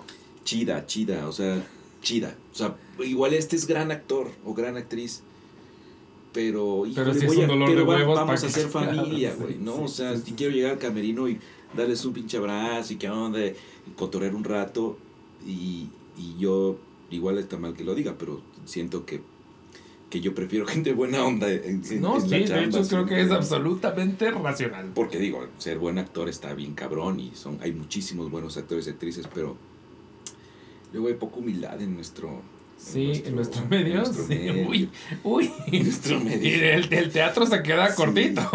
sí, Sí. Me imagino. Ya ¿no? sí, ya cuando, cuando te vas a esferas más, más lejanas, si uno, uno que trabaja en revistas, sí, el, el, el ego es ego duro. está cabrón. El ego es duro. Sí, sí, sí. Pero, pero bueno, este disfruto, disfruto mucho lo que, lo que hago y a lo que me dedico. Y, y la gente que está alrededor también Es bella. Es bella, es bella, me, me gusta mucho. Son buenos platicadores, bueno, son este, gente inteligente, eh, gente que disfruta lo que hace. Sí, que somos nerviosos y que nos estresa todo el tiempo, sí, pedo, güey. ¿no? La neurosis del actor. La deuda del actor, del director, del dramaturgo, del vestuarista, de todos, de todo ese, de todo ese mundo que construye el teatro, todos nos da gastritis, nos, nos da la inseguridad. Yo soy el güey, yo no, por ejemplo, en las, en las obras yo nunca, si hay una puerta por atrás, soy el más feliz. Nunca me, no me gusta saludar a la gente. En- me da pena, me da, no sé, me da cosa. O sea, de terminar la función y salir Sí, y sí. que la, gente- la gente esté al estreno no voy al cóctel casi nunca. ¿En serio? No, no. o sea, pocas veces y no, como ¿Pero que por siempre qué? es- O sea, ¿es una cosa un poco de ansiedad social? Yo creo que sí. Me da cosa. A veces he visto hasta gente que son amigos míos que los veo, por ejemplo, en el Milán. O sea, con mi gorra, con, cu- cuando el cubrebocas era genial, porque sales con cubrebocas, gorros, lentes. Yo salía así y veía a mis cuates que habían ido, que me, yo me iba en el- a mi coche. Luego me nos iba. mandamos un mensaje con permiso. Sí, siempre me decían, güey, ya te fuiste, ¿verdad? Pues sí, cabrón, es que me da mucha pena. O sea, no, no me gusta, no me gusta. Está mal. Eso creo que sí está mal, porque la gente Sí. tendría que, que celebrar o que. Claro, un hay, hay, abrazo, hay pero- un algo, hay un algo que, que al final el espectador quiere, quiere terminar de compartir con, con la persona a la que vio. O los amigos, dijo. El O los amigos, qué chido, pero, pero, la diferencia es que el amigo, en efecto, cualquier cosa te puede mandar un mensaje. O sea, si ya te fuiste, te puede decir, ay, bueno, ya no me tocó decírtelo en persona, pero pienso Sí. esto, esto está increíble, felicidad, ¿no? Pero el, el- el espectador que no te conoce, que no tiene otra manera de llegar a ti, sí está un poquito hasta cerrando un ciclo. Es como, Sí, sí, ya. termino la función, ya te aplaudí y todavía me, me queda esta sensación de, porque si no yo me iría a mi casa. Mm. Si me quedé ahí esperando es porque todavía tengo esta sensación de Sí, todavía decirte felicidades. O incluso me acabas de mover algo y quiero, quiero contártelo. ¿no? O sea, que acá con tu personaje me acaba de hacer esto y me quiero acercar contigo con todo el propósito de decirte, acabo de vivir esto. Pero pues ya sabes, Entonces- la inseguridad, ¿no? Sí, La inseguridad que, no, que deja. Se y- entiende de los dos lados, creo yo. Sí, entonces pues sí, soy de esos que, que huye. que huye. El, el Leonardo DiCaprio. Que, que no crean que porque. No, es que me da, sí me da, me da. Mi pena, mi. No, o sea, siento que siempre sale. Es que soy de esos también que piensan que siempre dimos una mala función. ¿no? O sea, como no, no termina uno de estar satisfecho, güey, también. Claro. Tiene uno claro. sus problemitas, pues. Entonces, sí. Justo hace, hace poquito fui a una obra grandota, grandota, grandota con un amigo que hace muchísimo no iba al teatro. Y eh, dan las gracias y se avientan el, el discurso de, de estreno. Y mi amigo dijo, ¿Quiere, quiero ir al baño y mejor los espero afuera, porque a mí este showcito del discurso, ¿verdad? no. Entonces se fue, se fue y nos quedamos esperando su, su novia y yo, y luego ya nos bajamos con, con él. Y entonces a él le tocó la salida de mucha gente antes de que saliéramos nosotros.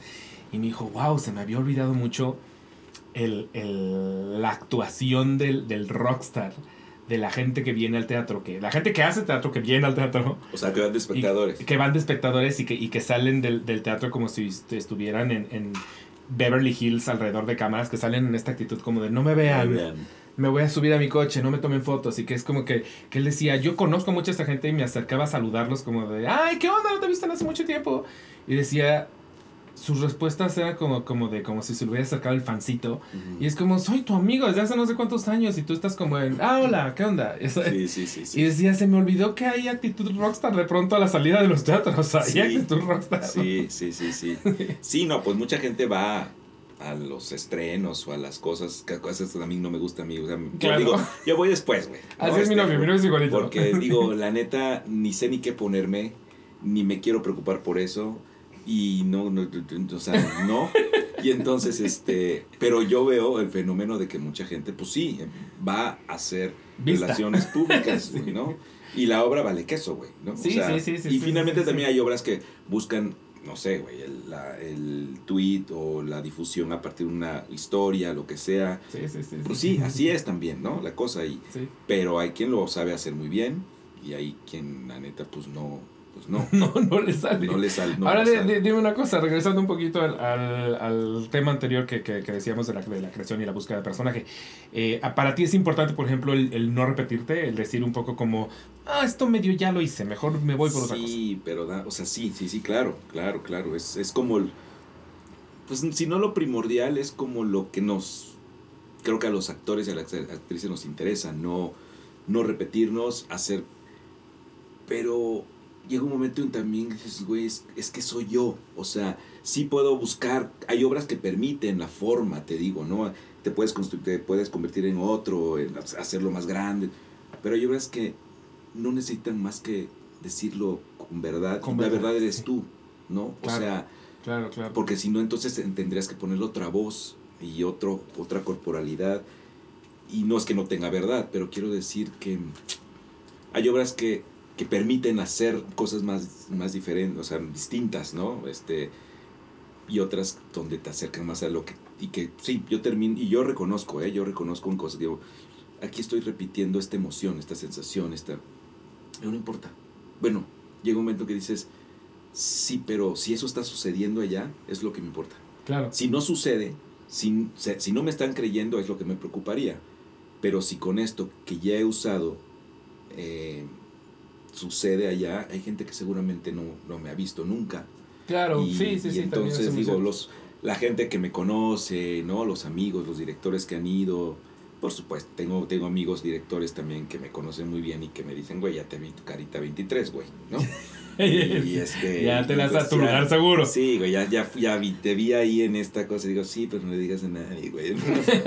No, o sea, gente con la que tengo mucha confianza y me dicen esas cosas, ¿no? Claro. Este, pero, pero, o mi misma mujer, güey, que me dice, pues sí, sí está bien, o sea, está bien, pero esto ya un poco lo te parece a lo que hiciste aquel, aquel personaje. Digo, ay, pero pues yo pensé que no. O sea, mi intención era no hacerlo, pero, pero bueno, siempre está uno en la búsqueda y justo creo que entre más pasa el tiempo, por eso es importante más en qué proyecto te involucras, ¿no? Sí, sí, sí. Porque Tu, creo- tu curaduría. Sí. Curaduría, lo que decías al principio, o sea, de que te caen tres y dices, incluso si la, la paga es menos, al final me voy por la B y no la C, ¿no? Sí, sí, exacto. Y te- cuando hay ese chance, cuando no hay chance, dices, bueno, pues tengo que seguir, también hay que buscar, la, buscar esta, este, la, la motivación para estar Claro. en ese proyecto. Pero creo que sí es importante, porque también uno ya no es joven, y quiero decir eso, ya también se cansa, también eh, requiere, el teatro requiere una energía brutal que dices, chingues, con esta obra la estoy sintiendo ruda, güey, ¿no? Nos hemos aventado funciones de miércoles, Es que de miércoles a domingo. Me encanta que Félix Arroyo dijo, voy a hacer serpientes y escaleras.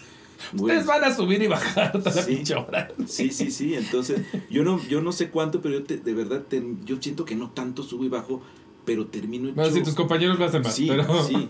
Pero entonces de pronto, pues sí, digo, pues también ya no es. Antes podía hacer esto de me aventaba funciones de teatro, teatro escolar tres al día y luego en la noche me iba a otra y al otro día igual, levántate temprano, pues tenía veintitantos años. Claro, ese era. El otro día me, me acabo de encontrar a, antier a, a- a dos actores de, de Aladdin, me los encontré en el cine.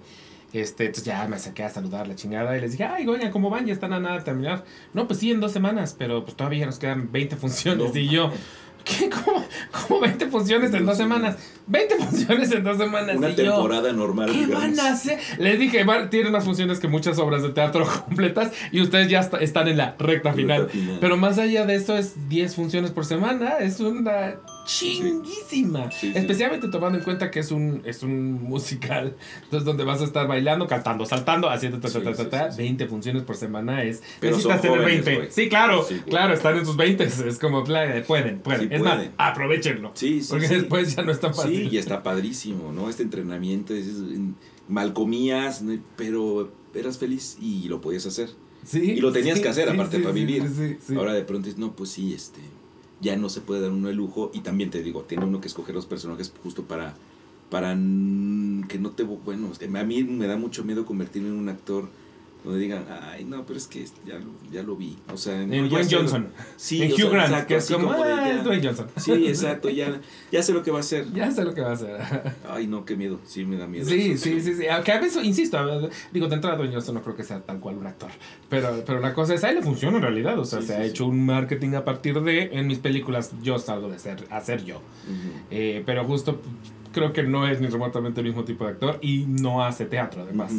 En teatro creo que sí hay, sí, incluso se, se- se escucha ese comentario como de, ah, está padre la obra, el actor ya lo he visto, ¿no? Lo- volvió a hacer lo que sabemos que hace. Ay, sí, qué triste. Sí. Sí. no, no, o sea, y seguro sucede y, y así va a pasar, pero pues estaremos, estaremos buscando que no, no suceda, ¿no? La eterna búsqueda, claro. Sí, sí, hay días que, o hay, hay proyectos que quizá te orillen ahí, tú quieras salirte y te lleven ahí, porque luego lo que sucede es que el director, los nuevos directores, o sea, directores que no me conocen, me dicen, oye, es que te vi haciendo esto, yo creo que vas muy bien, Digo, pero es que es igual el personaje, ¿no? O sea, y no quiero hacerlo porque ya sé por qué me llamaste, porque Sí, sabes más que justo cuando te dicen, te estoy llamando porque te vi haciendo esto Porque sí, y vienes a ofrecerme lo mismo, pues es como, ajá. justo, pues si me viste haciendo eso, pues para qué Es me como lo que ofreces lo, sucede en mismo. los castings de, para cine o para la tele o eso, ¿no? Que dices, ah, es que te vi haciendo esto y ranchero. Pues claro, traigo el pinche bigote así, ¿no? Pero, pero entonces, este.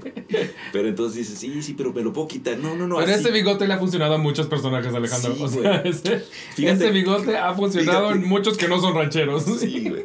Pero, pero fíjate que yo me lo quería cortar para algodón, pero también como estaban buscando la estética como medio setenterona y esto, le venía bien. Me dijeron, déjate crecer las patillas. Le dije, no me crecen las patillas. Entonces, pues el bigote.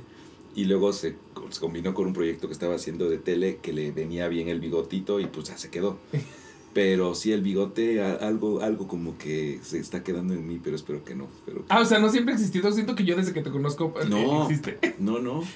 Sí, ¿verdad? Yo creo que según yo Ah, sí. es que claro, pues tuviste lo del sapo. Ajá, el, sapo para acá es donde te, te Sí. tengo muy presente en muchas, pero, pero según Sí. yo, en todas. No, ya la otra voy a cortar el biche bigote sí. Y creo que, creo que algodón también te saca un poco de, de- de tu zona de confort, o te obliga quizá a, a llegar a, a lugares distintos o a batallar con distintos retos desde el momento en que tienes, yo creo que la, la escena de mayor carga emocional, tú no puedes hablar. Mm, Entonces ese, ese tipo de cosas me imagino que es como, bueno, pues Sí, probemos esto.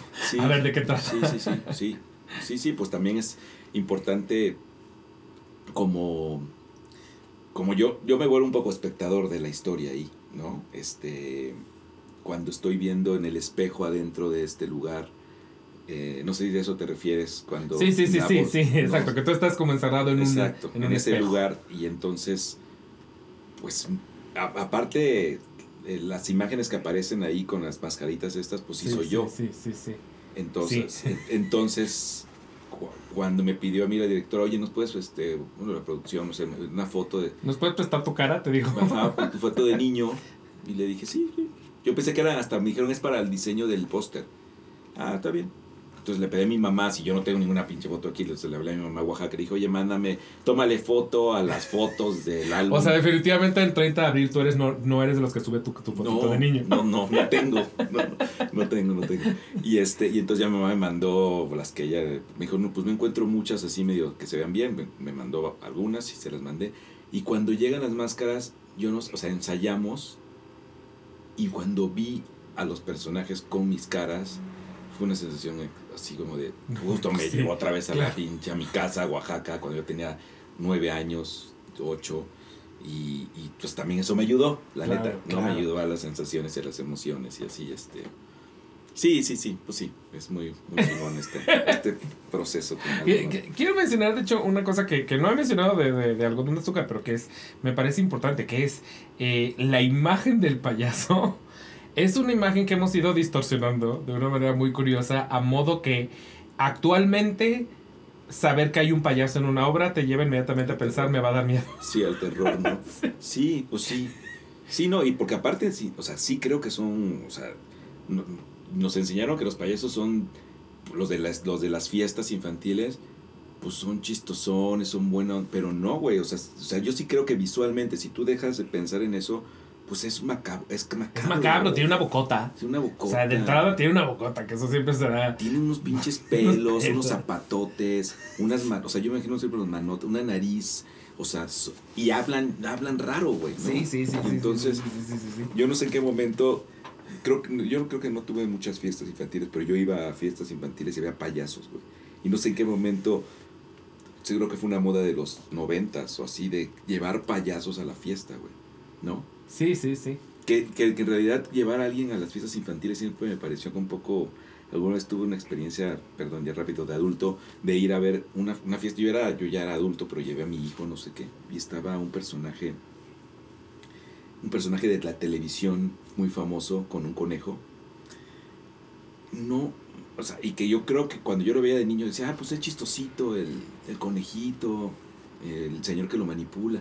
No mames, neurotiquísimo el señor y el pinche conejo era era grosero, era terrible y los niños estaban como con miedo y los únicos que disfrutaban eran los papás, güey, porque estaban viendo al que vieron de niñito el programa de Claro, y televisión. los niños Pero- pero en una como- esquina. O sea, de verdad, ir a divertir a niños también está complicado. Ah, no, muy, No, muy, o muy, sea, muy sí complicado, muy complicado. Pero justo sí, tal vez la, la imagen del payaso ayuda. Sí. Y no ayuda que en la cultura pop además hemos, hemos creado ya el payaso desde, desde un lugar justamente muy, muy, muy macabro. O sea, no sé si a ti te tocó justamente vivir el, probablemente el estreno real de, de la primera IT.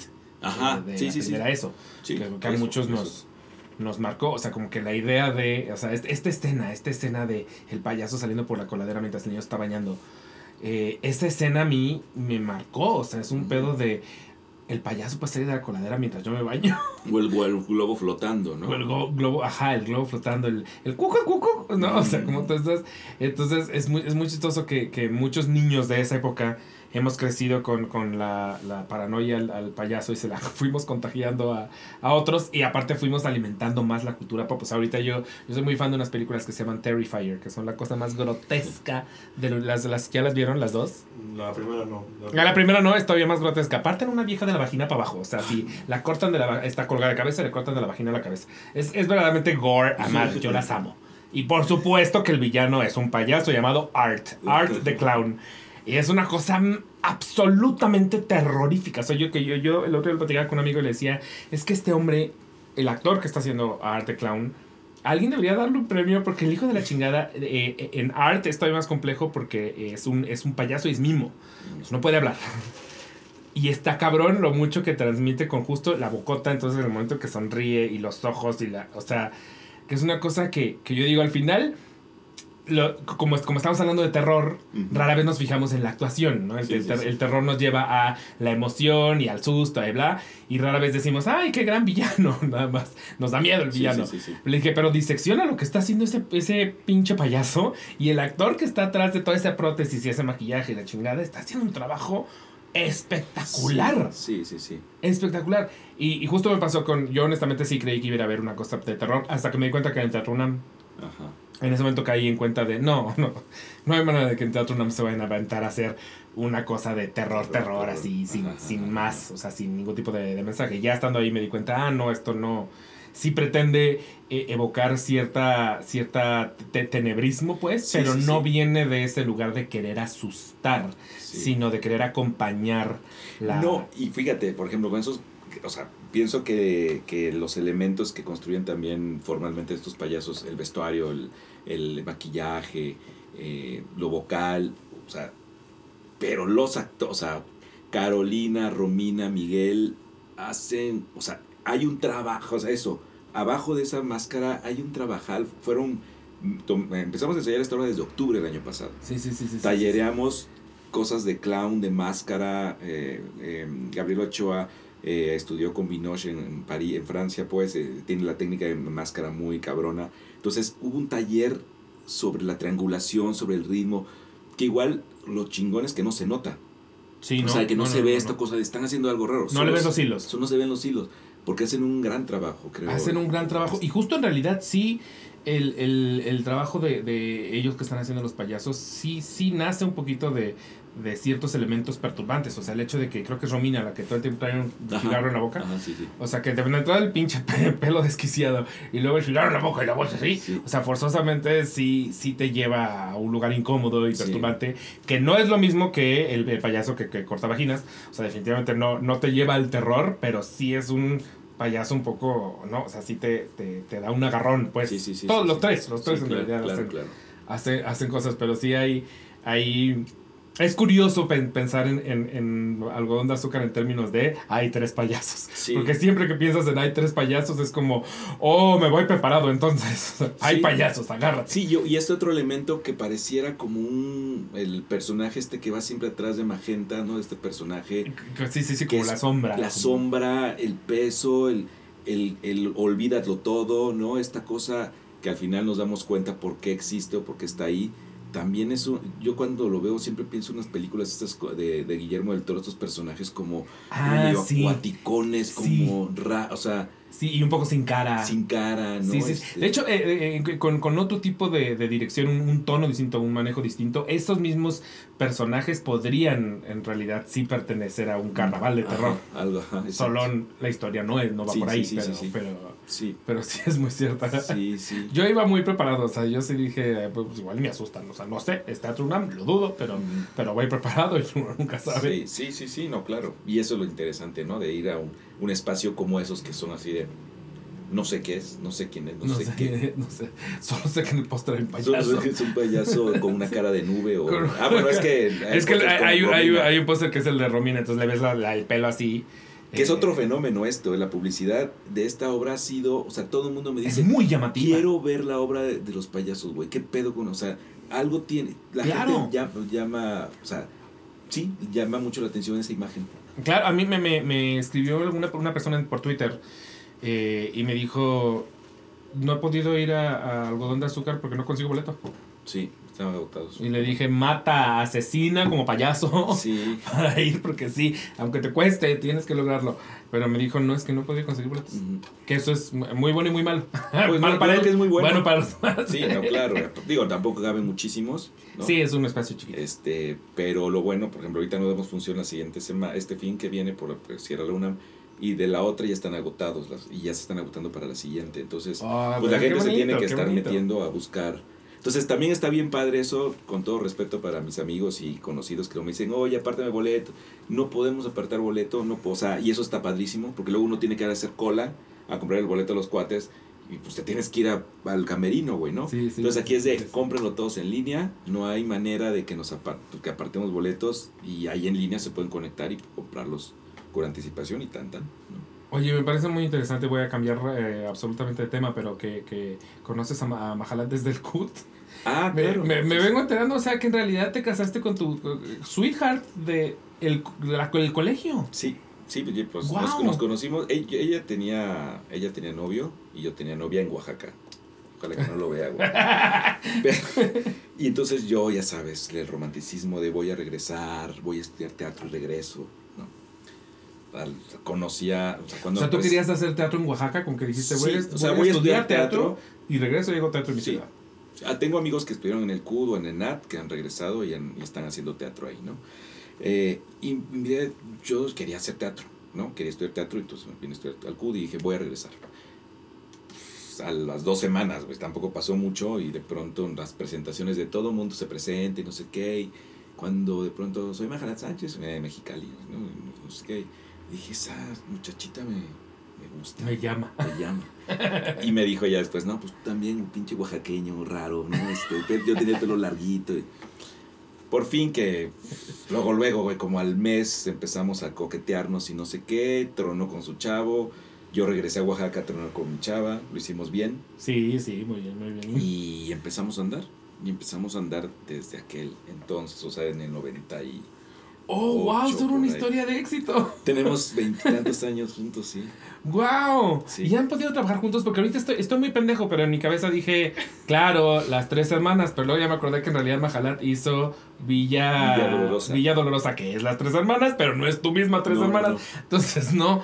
¿Han trabajado juntos en algo? sí. ¿En qué? ¿Te- ¿Quién Uy. visto? Mm, Pues no, no creo que hayas visto, pero ella, Majalad es actriz y directora. Ella dirigió una obra, El cielo en la piel, hace muchos años que nos fue muy bien. Eh, ella dirigió, nos fue bien, pro- o sea, estábamos produciendo los dos. Y con esa obra tuvimos así una gira, eh, fuimos a Argentina, o sea, como nos fue muy bien. Y luego actuando, actuando, hemos actuado en una obra que dirigió Boris Schumann, que se, bueno, en varias que dirigió Boris, que El puente de piedras y la piel de imágenes de Daniel Danís, en una obra que te hubiera encantado, güey. Se llama Sensacional de Maricones.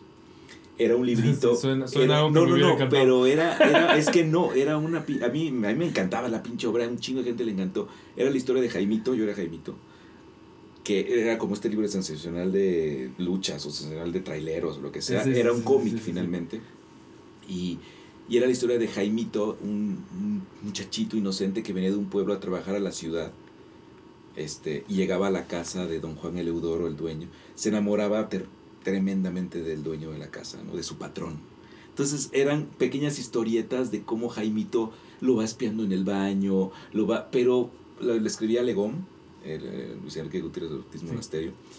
Eh, era una historia delirante, güey. Todo sucedía en un baño, entonces Ah, se abrían las puertas. eh, y Jaimito era un personaje que me gustaba muchísimo, era un pinche personaje tierno que andaba con su playerita así sin mangas y siempre barriendo la casa. Y, este, y estábamos, estaba Majalad, estaba, lo, lo hacía Manuel Márquez o lo hacía Juan Carlos Vives, este, a veces lo hacía Mauricio Isaac también, este personaje. Y, pero sí hemos trabajado mucho, Majalad y yo. Tratamos de no tanto cuando ella dirige. Porque Claro, es, es, es, es raro. es raro, ¿no? Y de pronto, pues sí, no, no. Actuando no tenemos tanta bronca. Cuando dirige ella, tra- tratamos de que mejor no, yo no, porque, porque es difícil, ¿no? O sea, de, Sí, de sí, por sí, es. cambia la dinámica de una manera extraña. Sí, pero tenemos historia. Claro, hemos tenido nuestras. ¿no? Como absolutamente todo pinche mundo, pero aún así definitivamente historia de éxito. Sí, historia de éxito, sí. La verdad sí, ¿eh? porque es difícil. Es- es- es- Y más dedicándonos a lo que nos dedicamos. Y más dedicándose a lo que se dedican. Y entonces, ¿qué fue lo que, lo que te atrapó aquí que no hizo que te regresaras a Oaxaca? Pues híjole, no, pues igual a los que no son de aquí, o más bien a los que son de aquí no lo ven, pues es que esta ciudad es, es como un oasis en todos los sentidos, o sea, todo, todo, todo donde voltees hay algo interesante que ver, ¿no? O sea, de Oaxaca por supuesto me fascina a mí, o sea, me encanta, pero me atrapó el hecho de que cuando empecé a ver el teatro que se hacía aquí, ¿no? Eh, no- no- recuerdo, creo que una de las primeras obras que vi fue fue eh, El Caballero de Olmedo, de, que dirigía Luis de Tavira. Y yo de pronto, era una, una gran producción de Limba, pero era de Tavira, que en ese momento, bueno, que no sigue siendo, pero en ese momento eran las producciones de, de Luis de Tavira, con la escenografía de Filipa Mann, estaba Arcelia, estaba Juan Manuel Bernal, había caballos en escena, llo- ¡Oh! llovía dentro de la, del obra. Entonces ¡Oh, cuando yo vi eso decía, no mames, o sea, y no, y no, no te estábamos, era una escenografía, no sé si era de Filipe o de Alejandro Luna, pero una escenografía súper conceptual, cabrona, pero, pero todo era, era hermoso. O sea, era, la lluvia no era lluvia, era una línea de lluvia, pero llovía en el escenario. Había un caballo de pronto que aparecía atrás. Y entonces decía, ¿qué pedo con esto? O sea, esto es otro nivel. No, pues es que sí, No. sí es. O sea, visualmente, actoralmente, para mí era un sueño. Dije, no puedo irme de aquí sin estar en uno de estos teatros, ¿no? O Sí. sea, para mí sí, sí, era un sueño estar en el Limba. La primera vez que fui a ensayar al Limba fue, o sea, voy a ensayar al Limba, ¿no? O sea, para mí, eh, de verdad, es algo que recuerdo mucho y me da mucha emoción porque, porque es, eh, para eso me vine a México, a estudiar en la escuela. Me, en el Oaxaca me llevaron a conocer varias escuelas de, de la República, bueno, en Jalapa, en la Ciudad de México, en Lenata, ta, porque me, yo estudié en un CEDART en Oaxaca, que es escuela de Limba también, ¿no? Pero yo quería estudiar teatro, entonces son los maestros de teatro me dijeron, vamos a hacer un viaje para los que quieren estudiar teatro y les vamos a decir cuáles escuelas hay. Yo de pronto me decía, no, pues que quiero ser actor, no, pues el SEA, ¿no? Claro, En un momento así que decía, claro, pues, sí, sí, sí, sí. me decían, no, no, pero quieres hacer, de aparte en el SEA seguramente no te van a escoger, güey, porque pues no tienes el perfil del SEA. Entonces, entonces este, yo decía, no, pero yo quiero ser como, no sé, como esos actores que están ahí, no sé, los, o sea, veía a esos actores jóvenes como Juan Manuel Bernal o eh, Alejandro Camacho, eh, Zurita, eh, Julieta Gurrola, no, pues Pero, todos. pero los veías en teatro o los veías no, en cine. no, los Cine, veía en la tele. güey. O sea, pues, tú sabes que a lo mejor en ese momento era lo que había en la tele, el sí, sí, único sí, canal que sí. había. Pero decía, esos actores son diferentes, ¿no?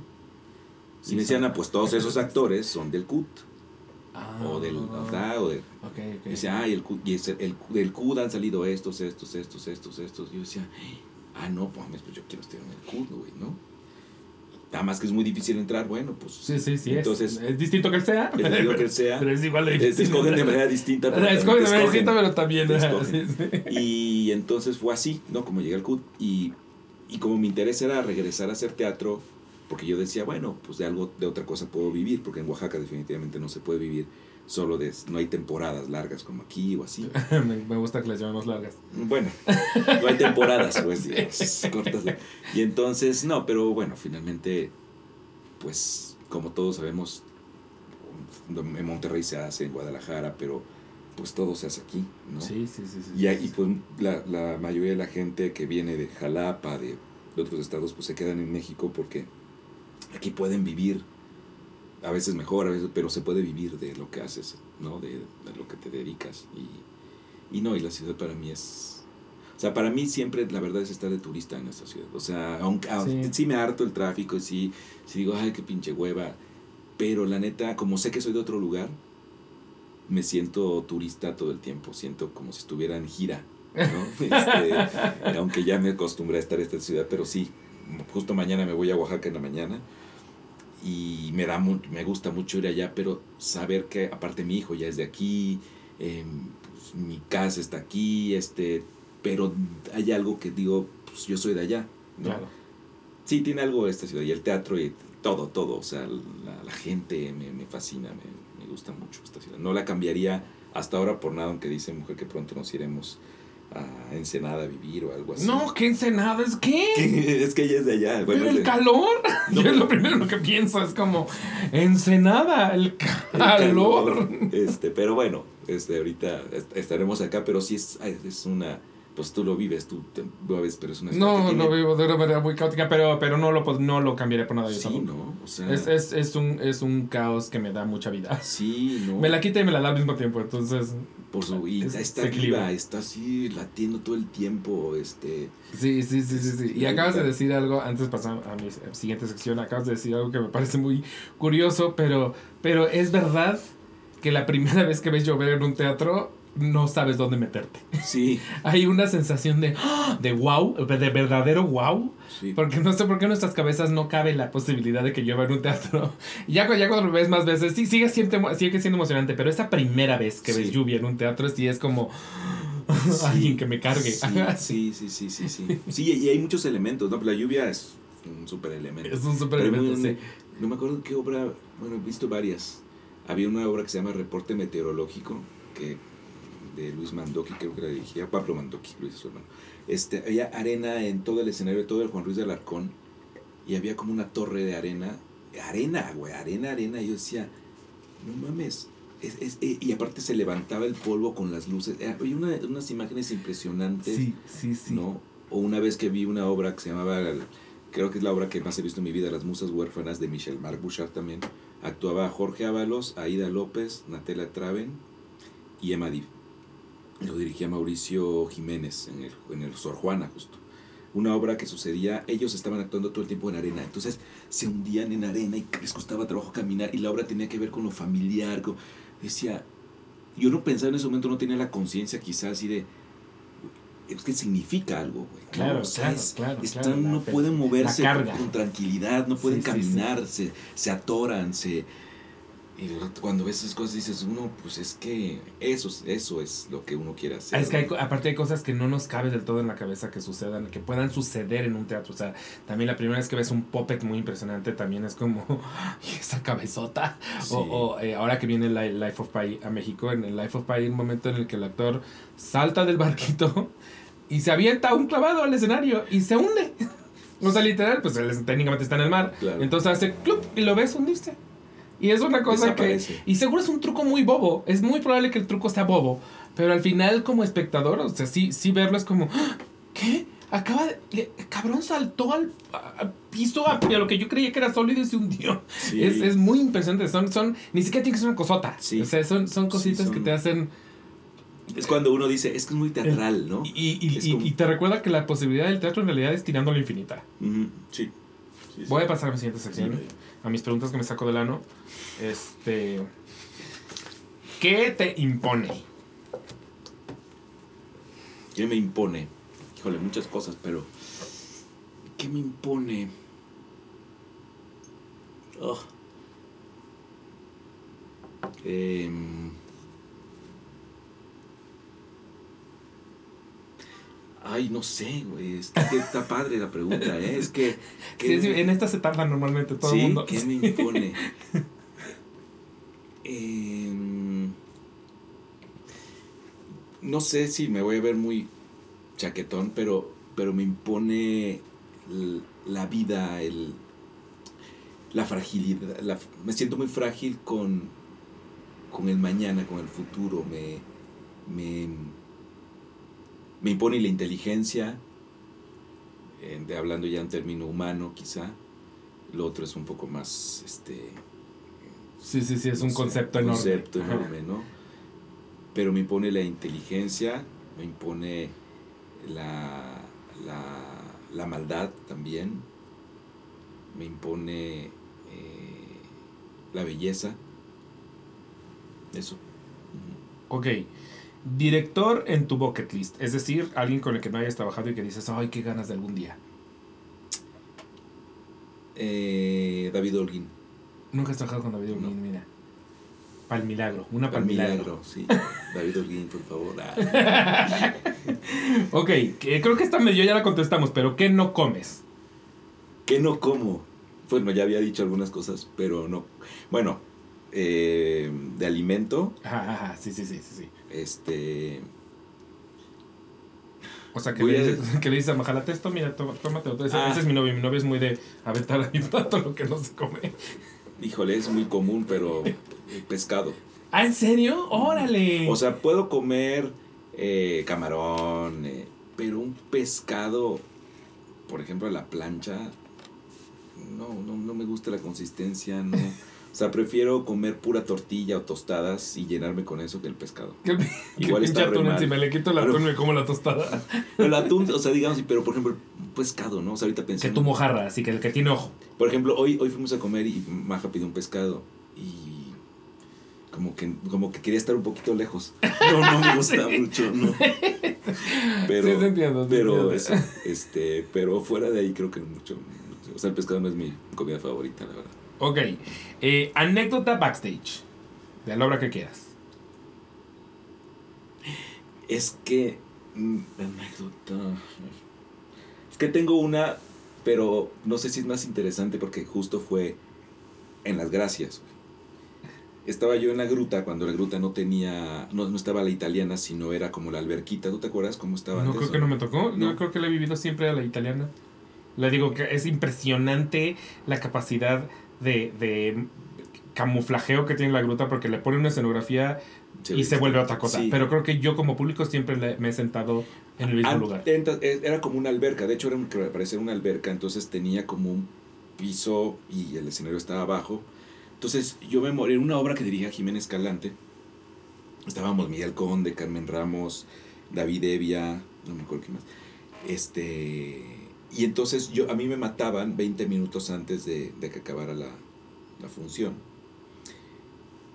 Y ese día me relajé demasiado, algo pasó que me matan en ese tipo en ese tipo alberca mis piernas quedan así o sea como colgando o sea mi cuerpo arriba en el como en el en la banquetita de la alberca y mis piernas abajo. Muerto.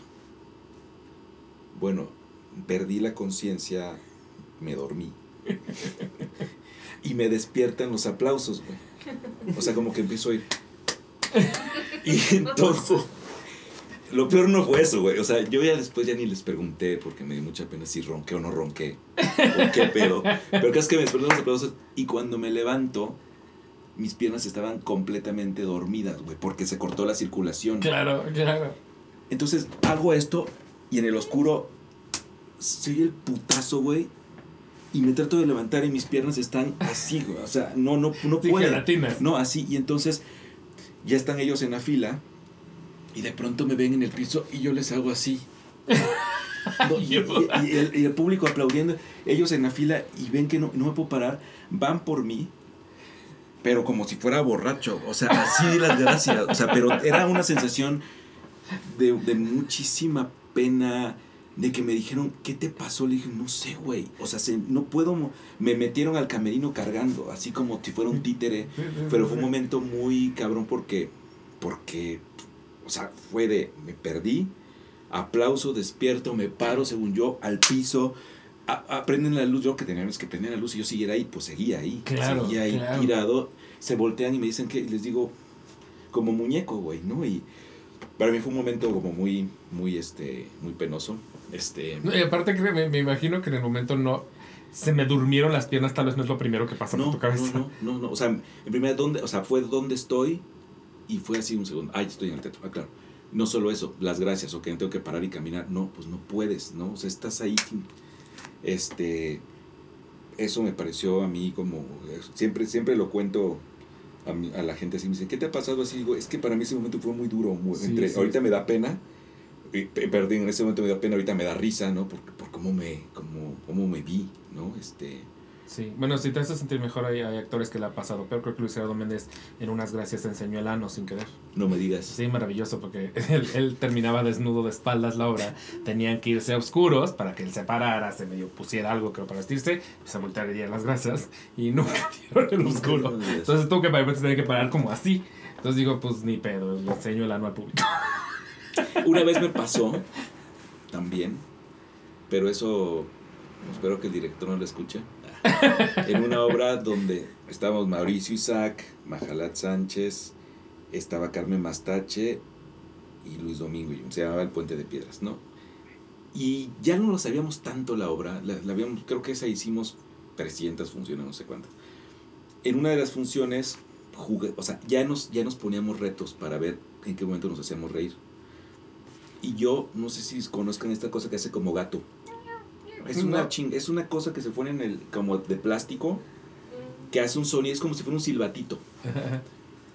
Bueno, pues en una escena yo salgo con esa madre. Y entonces en lugar de hablar, hago. Y me dio tanta risa a mí y a ellos que me lo tragué, güey. O sea, fue de. De que, de que lo hice. O sea, yo pensé que no lo fuera a hacer. Entonces fue de. Y, en- o sea, en lugar de decir una palabra, hice un. Y se yo me reí, de, me reí antes de mi chiste, entonces por eso me lo tragué. Y me estaba ahogando y hacía. Respiraba y sonaba. Y entonces me salí, güey, me salí de escena. Yo tenía que estar en escena. Me salí a provocarme el vómito. No, no pude, me lo, tragué, güey. O sea, me lo tragué y apareció al otro día, güey. Pero, pero, pero, güey, o sea, eso fue de. O sea, estuve a punto no solo de. O sea, de los hice reír, sino de Sí, morirme, morir, güey. O sea, que tal que me pinche muero con esta chingadera por una broma tonta, güey, ¿no? Eso, este, también, yo creo que ellos, lo- si lo ven esto, se van a acordar, hicimos una cantidad de cosas. No, ya me acordé que sí la vio el director porque nos descontó el, los, el claro. Fue Claro Boris, que fue digo Boris. Sí, Sí, pero, pero, por ejemplo, así, ¿no? Este, creo que está mal que lo diga porque en el teatro tiene que haber un poco más respeto para el público. Pero era tanto que ya lo habíamos hecho y eran funciones como especiales, así que dijimos, güey, hay que hacernos reír, güey, porque ya, ya llevamos un chingo, güey. Entonces, o salíamos con un vestuario chueco o lo que sea, pero esa vez, pues nadie se esperaba que. Y ni yo. Entonces, ni terminé bien de hacer el chiste, pues. O sea, fue de. Y tan, tan. Así. Ok, eh, última obra que viste como espectador. Eh, última obra que vi. Creo que Carne, de Reynolds. Ah, ok, ok, no te tocó la del temblor. No, no, no, no, la vi, es que ya tiene ratito este, que la vi, como unas tres semanas o cuatro. Ay, no está. ay, sí, me encanta que. Pero- no es tanto. No, bueno, es que yo sé que tú ves todo el tiempo teatro, pero, es, pero luego yo, yo vivo ya hasta bien, bien, Sí, bien hasta sí, la sí, salida sí. Cuernavaca y le digo, "Uy". y la verdad, antes del algodón de azúcar, estuvimos chingándole todo el- todos los días así. Y ya que estrené, pues doy funciones de miércoles a domingo. Y no, no. Ah, de miércoles a domingo. Es Yo que llevamos dos semanas. O sea, damos de jueves a domingo, pero hemos dado estas dos los, los últimas semanas, las de miércoles a domingo, porque era una para la UNAM y no sé qué de los entusiastas, una cosa así, un grupo. Ah, ok, de- ok, ok. y así. Pero hay teatros que no te quedan. Justo los teatros en los que yo los que yo pienso que voy a Mordor son los que a ti técnicamente te quedan un poquito más decentes. Es decir, la capilla, todos los del CENAR, ¿no? Esos teatros los, Sí. los sufres menos en distancia. Sí, no, y, y la verdad, está mal que lo diga y está bien decirlo, pero sí siento que me hace falta, o sea, que de un tiempo para acá, en- no es justificación, pero entre que en, ensayas o le chambeas y todo, y luego la neta, pues yo me levanto sí o sí a las 6 de la mañana porque pues tengo, o sea, a mí me gusta mucho estar en mi casa también. Oh, wow. Entonces yo, en- este, pues acabo ensayo, luego me voy a por con mi hijo y comemos. O sea, casi siempre Maje y yo, si no tenemos ensayo, chamba, nos vamos a casa y estamos ahí porque hay clases en la tarde de lo que tome Max. Este, entonces como que siempre regresamos. O sea, como que Ok, ok, ok, poco, ok, ok. poco. Entonces Carne la fui a ver porque, porque había trabajado con el Reinos, porque este, quería verla, porque y porque me estuvo chingando mucho. Pero... Así es, Reino. Así Así, es, se las gastas, sí. Creo que sí, eh, si no me equivoco es la última, pero tengo muchas. Por ejemplo, lo de Angélica Rogel no lo he podido ver porque... ¿No, no has estrenado la de Desde Cero? No, no, no, la de, la de Nostabek, ¡Ah! Yo. la reina. Es esa, la reina de belleza. Uy, no manches, te la mega de. ¿Qué Sí, pedo esa obra? No, no, pero es que estrenamos el mismo día que Algodón. Ay, no, y además está en los Y- mismos días que Algodón. y ellos están de viernes a Ellos domingo. están de viernes a domingo y qué, uf, es que yo sigo sin superar eso. Ah, Digo, ya, yo ya sabía que iba a ir a ver algo insuperable porque me mama el, el, el escritor, me mama Angélica Rogel, me mama todos los actores. Y aún sabiendo que iba a ir a ver una cosa chingona, salí de ahí diciendo, no mames, no, no veía Qué venir padre. lo chingón. Qué chingón. Una cosa muy cabrona. Pero viene el nuevo de Angélica Rogel, que es este, está muy interesante ese proyecto. Se llama Desde Cero, porque van a improvisar un musical distinto cada miércoles. Son los miércoles, igual si vas a Sí, poder sí, ir. Y te queda no tan lejos porque es en el Teatro Ramiro Jiménez en Coyoacán. Eh, sí. Que a mí me parece que van a ser una pinche locura. O sea, y qué bueno que escogieron a Angélica de, de directora, porque hay mucha gente en esa compañía que viene de musicales, no de improvisación, no de comedia, no de impro. Entonces creo que necesitan la mano de Angélica para Ujú. introducirlos a este mundo. Sí. Porque así como tienen gente que sí ha estado en la improlucha, ¿sí? Hay muchísimos que en realidad son de musicales, que además los musicales son Pero cuadraditos. padre, o sea, padre. son aquí te paras, esta es tu luz, aquí te mueves, aquí cantas, aquí te, te, te, te, te, te. O sea, los musicales son estructurados a madres y los sacan de ahí, los van a aventar a un mundo donde no existe la estructura. Mm, Y donde literal el público les va a decir al principio de la función, el título de su, de su musical es este y el género este. Van. Está Eso va a estar. Sí. No, Angélica es una chida. En, en- digo, también esto José Luis Aldaña, que también le sabe muy bien a la impro, que es como, yo creo que va a estar ahí también coachando. No Sí, sé. sí, Pero la Angélica es una chingona en la impro, ¿eh? O sea, es como.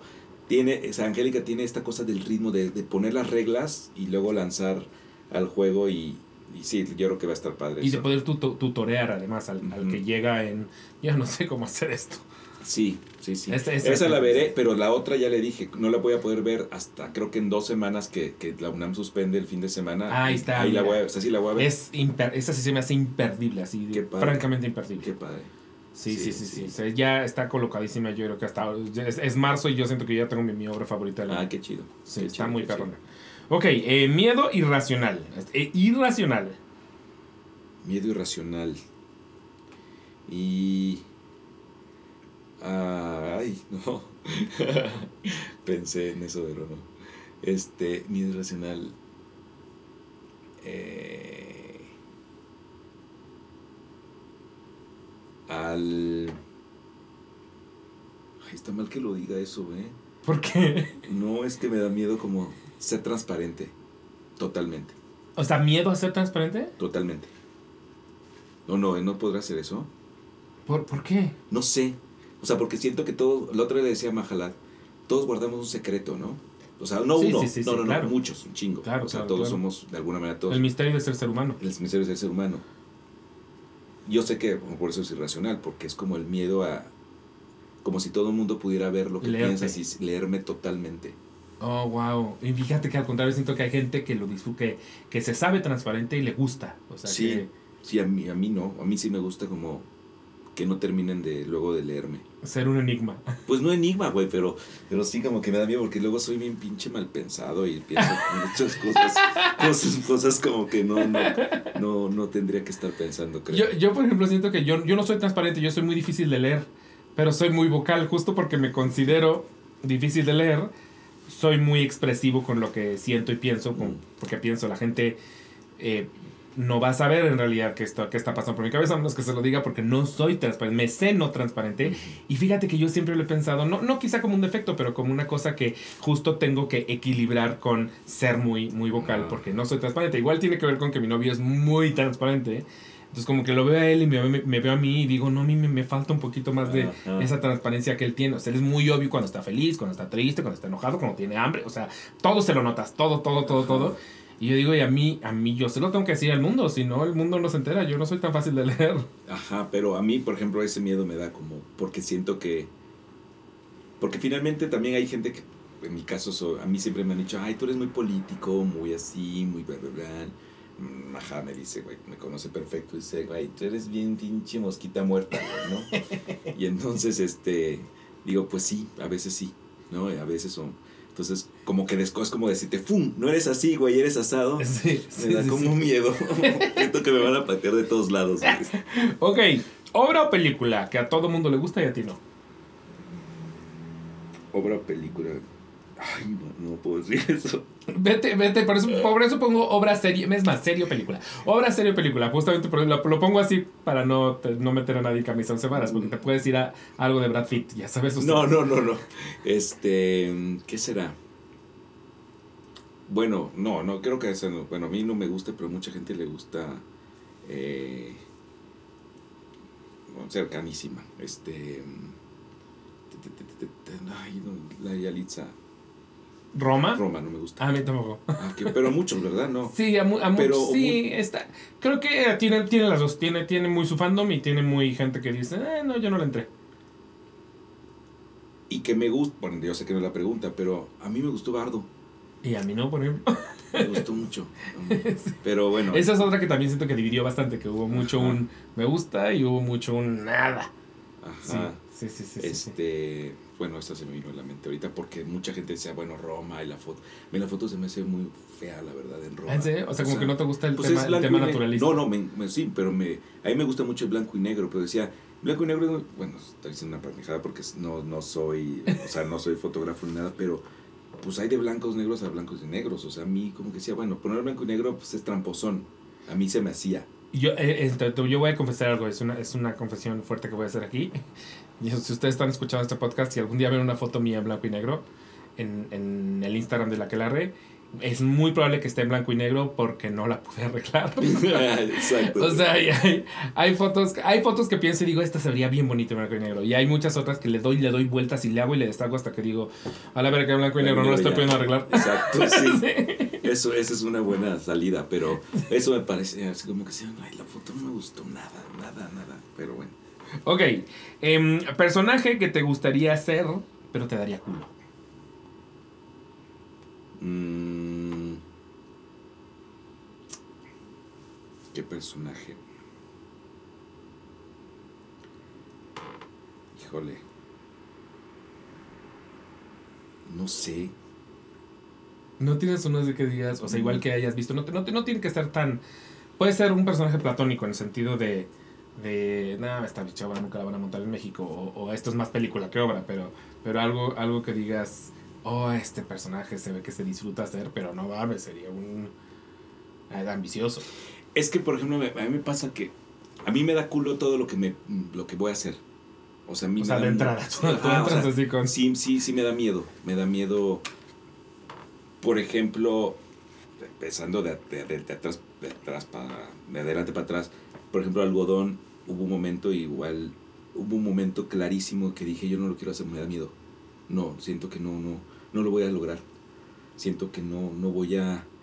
Y así me ha pasado, por ejemplo, con el Polonio que me invitó Angélica a hacer en Hamlet. Yo decía, no, siento que no, no, pues es Polonio, güey, ¿no? Sí, o sea, sí, sí, sí, no tengo la edad de Polonio, de ese Polonio que eh, desde ahí yo decía, güey, no quiero, no, no, o sea, me da, me, hasta decía, no, mejor me bajo, güey, no, mejor me bajo. Este, entonces de pronto digo, siento que ahorita pienso en personajes y digo, pues es que se me hace que no podría ser un chingo de O personajes. sea, si yo te ofreciera ahorita Macbeth, Sí, exacto. Por ejemplo, diría no, no. Pero, pero decir no es como. Sí, me da culo, pues, Exacto, pero es sí. lo chingón. dirías no, pero sí. O Sí, sea, diría de- no, pero sí. Sí. Pero, pero, pero qué Sí. pinche miedo. Sí, sí, sí. Algo así me pasa que digo, pues es que no tendría yo que decirle que no por el miedo. Claro. no, Tendría que decirle no, que no. por otra cosa, pero. Pero, por ejemplo, sí tengo claro que hay cosas que me dan miedo hacer en tono. Hay tonos que siento que, porque ya lo hice y me salieron pésimo y me sentí muy mal. No encuentro el tono, por ejemplo, quizá a lo mejor no encontré el momento o, el, el- o la herramienta, pero a mí la farsa me parece increíble. Es, mu- es Es muy difícil, lo- lo, difícil puedo y- entender Y, perfectamente. no, sí. y no, no he encontrado la manera y cuando lo he intentado la cago, o sea, no, no entro en el tono. Y digo, ay, creo que en una obra de esas sí creo que no le entraría. Es, es que, es que en realidad sí no, lo- no lo pensamos tan así, Ajá. pero la farsa camina en la delgada línea entre, entre caerse al Te abismo vas a y la- funcionar. sí, o sea, te vas o, o no, o sea, o, Y te o- vas, te vas, te vas, te vas, te vas y nadie te rescata. O sea, Sí, no, no, y es muy difícil y, y es, es muy chingón cuando sucede, ¿no? Sí, sí, Porque- sí, sí, sí. Pero ese, por ejemplo, ese tono, hablando de tonos, pues ese tono me cuesta, me, me descoloca y no he encontrado la manera o el, o el lugar donde hacerlo, ¿no? Este, pero sí es más como por ahí. ¿Y has, ¿Y has hecho el absoluto contrario? O sea, ¿te has ido al absoluto naturalismo? ¿Te ha tocado? Eh, creo que no, ¿eh? Siempre hay un rasguito ahí de... Y me, encantaría. Hay cosas que de pronto digo, sí quiero, no, o sea, no, no sé que siga, que venga, lo que sea, pero, pero tengo ganas. Hubo una obra, no sé si viste, ¿tú cómo, cómo se llamaba? Que estaba Margarita Sanz y Alejandro Calva. Margarita Sanz y Alejandro Calva. Sí, estaban en el helénico. Ay, híjole. Ah, caray. Bueno, pero era, estaban dialogando todo el tiempo.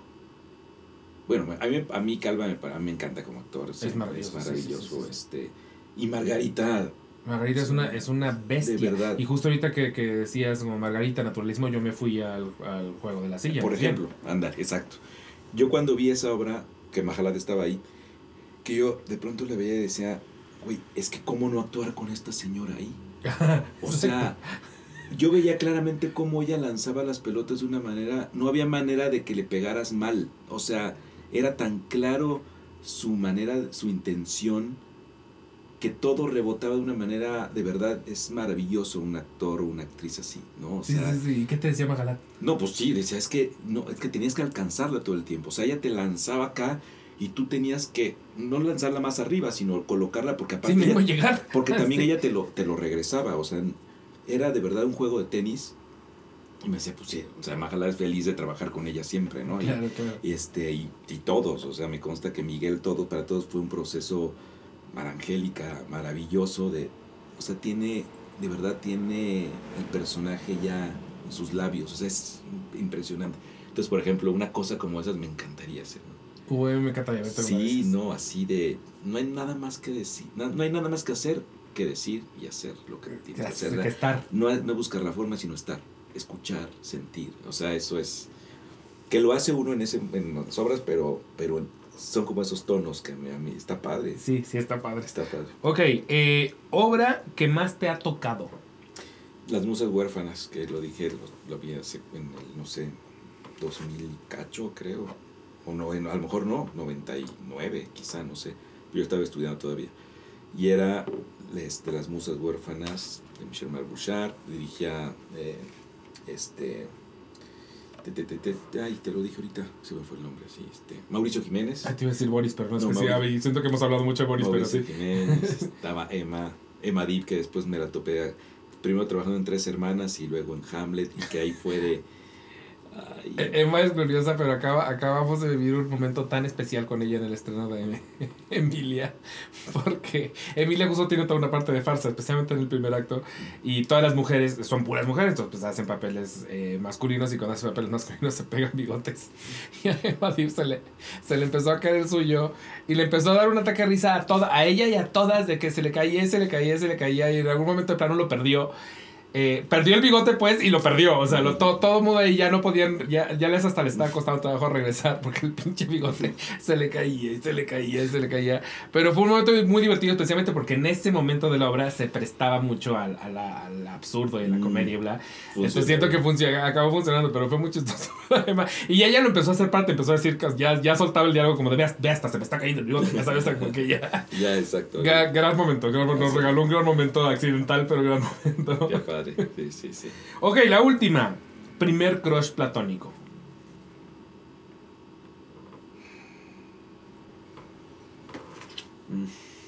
Ay, qué preguntas, oye. Ay, no están tan difíciles. Ya, ya, ya sé, güey, pero es que ya, dije a mi hijo, ya a mi edad se me olvidan las tantas cosas, pero, Ay. pero no sé. Eh, híjole. Quizá. Ay, no sé, güey. Este que los primeros crushes no se olvidan. ¿Tú crees? Pues Yo pensaría, no sé, o sea, O sea, lo porque es es, que- es la gente que de algún modo, pese a que estábamos quizá muy chiquitos, despe- te despertó en tu sexualidad o en tu capacidad de encontrar atractiva a una persona. Entonces, Sí. de algún modo sí representan a, a- a un bastión, o sea, sí son algo en nuestras historias, creo yo. Es que sí sé, o sea, sí.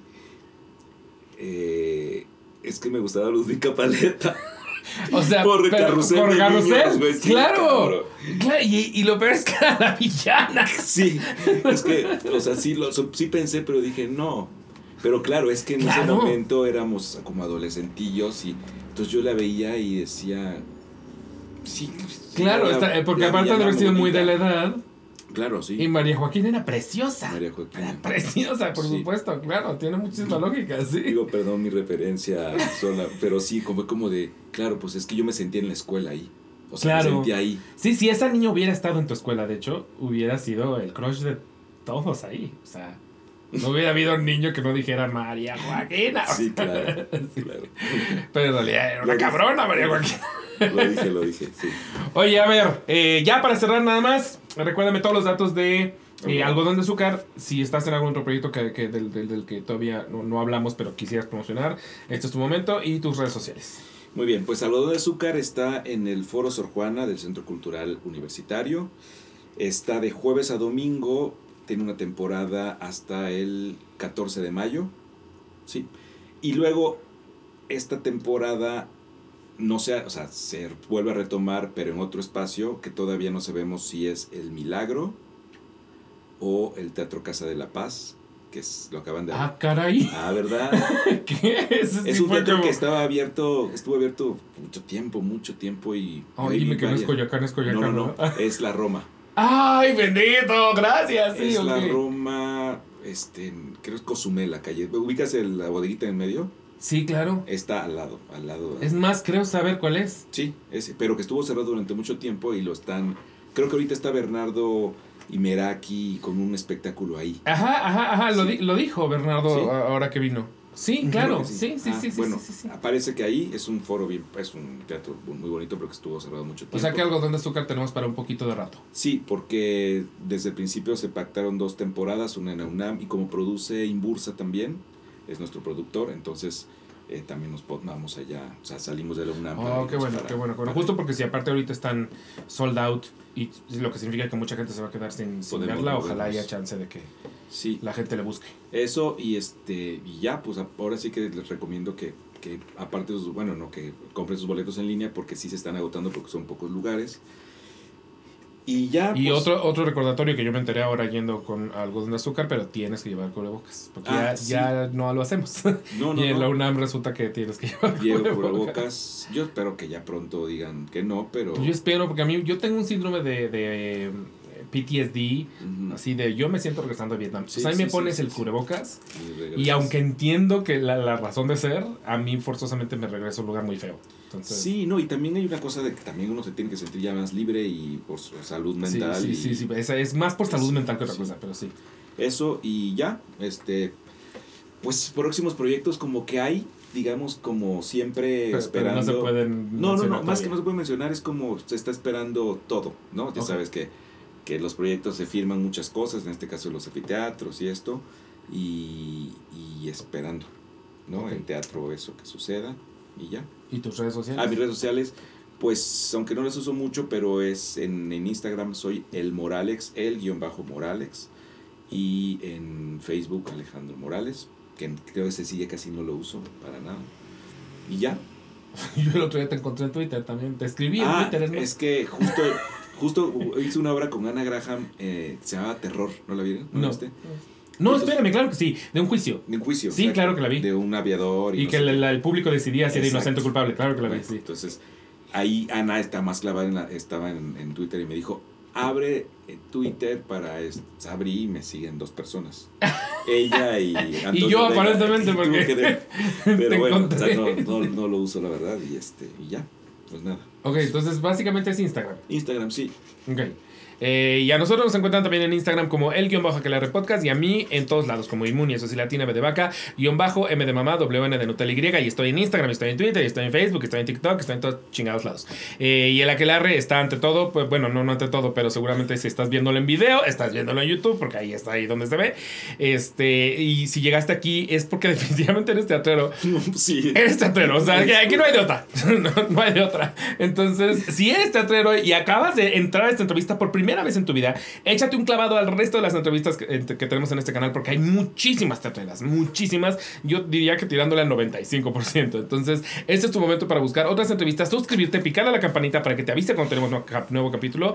Y si nos puedes poner una recomendación, estaría increíble. Y si nos estás escuchando en iTunes o en Spotify, lo mismo. Nos funciona perfecto que nos pongas unas bonitas 5 estrellas, un bonito comentario. Seguimos cre- creciendo como familia y eso a mí me hace muy feliz. Y me quieren hacer feliz porque Manu me hace infeliz, entonces es su trabajo hacerme feliz. Se portó bien. Al final, pese a que no me prendió la luz, te acabaste portando bien. Se intentó. Se intentó. Muchas gracias por venir. Gracias, de verdad fue, fue muy emocionante tener un crush actoral aquí. Gracias.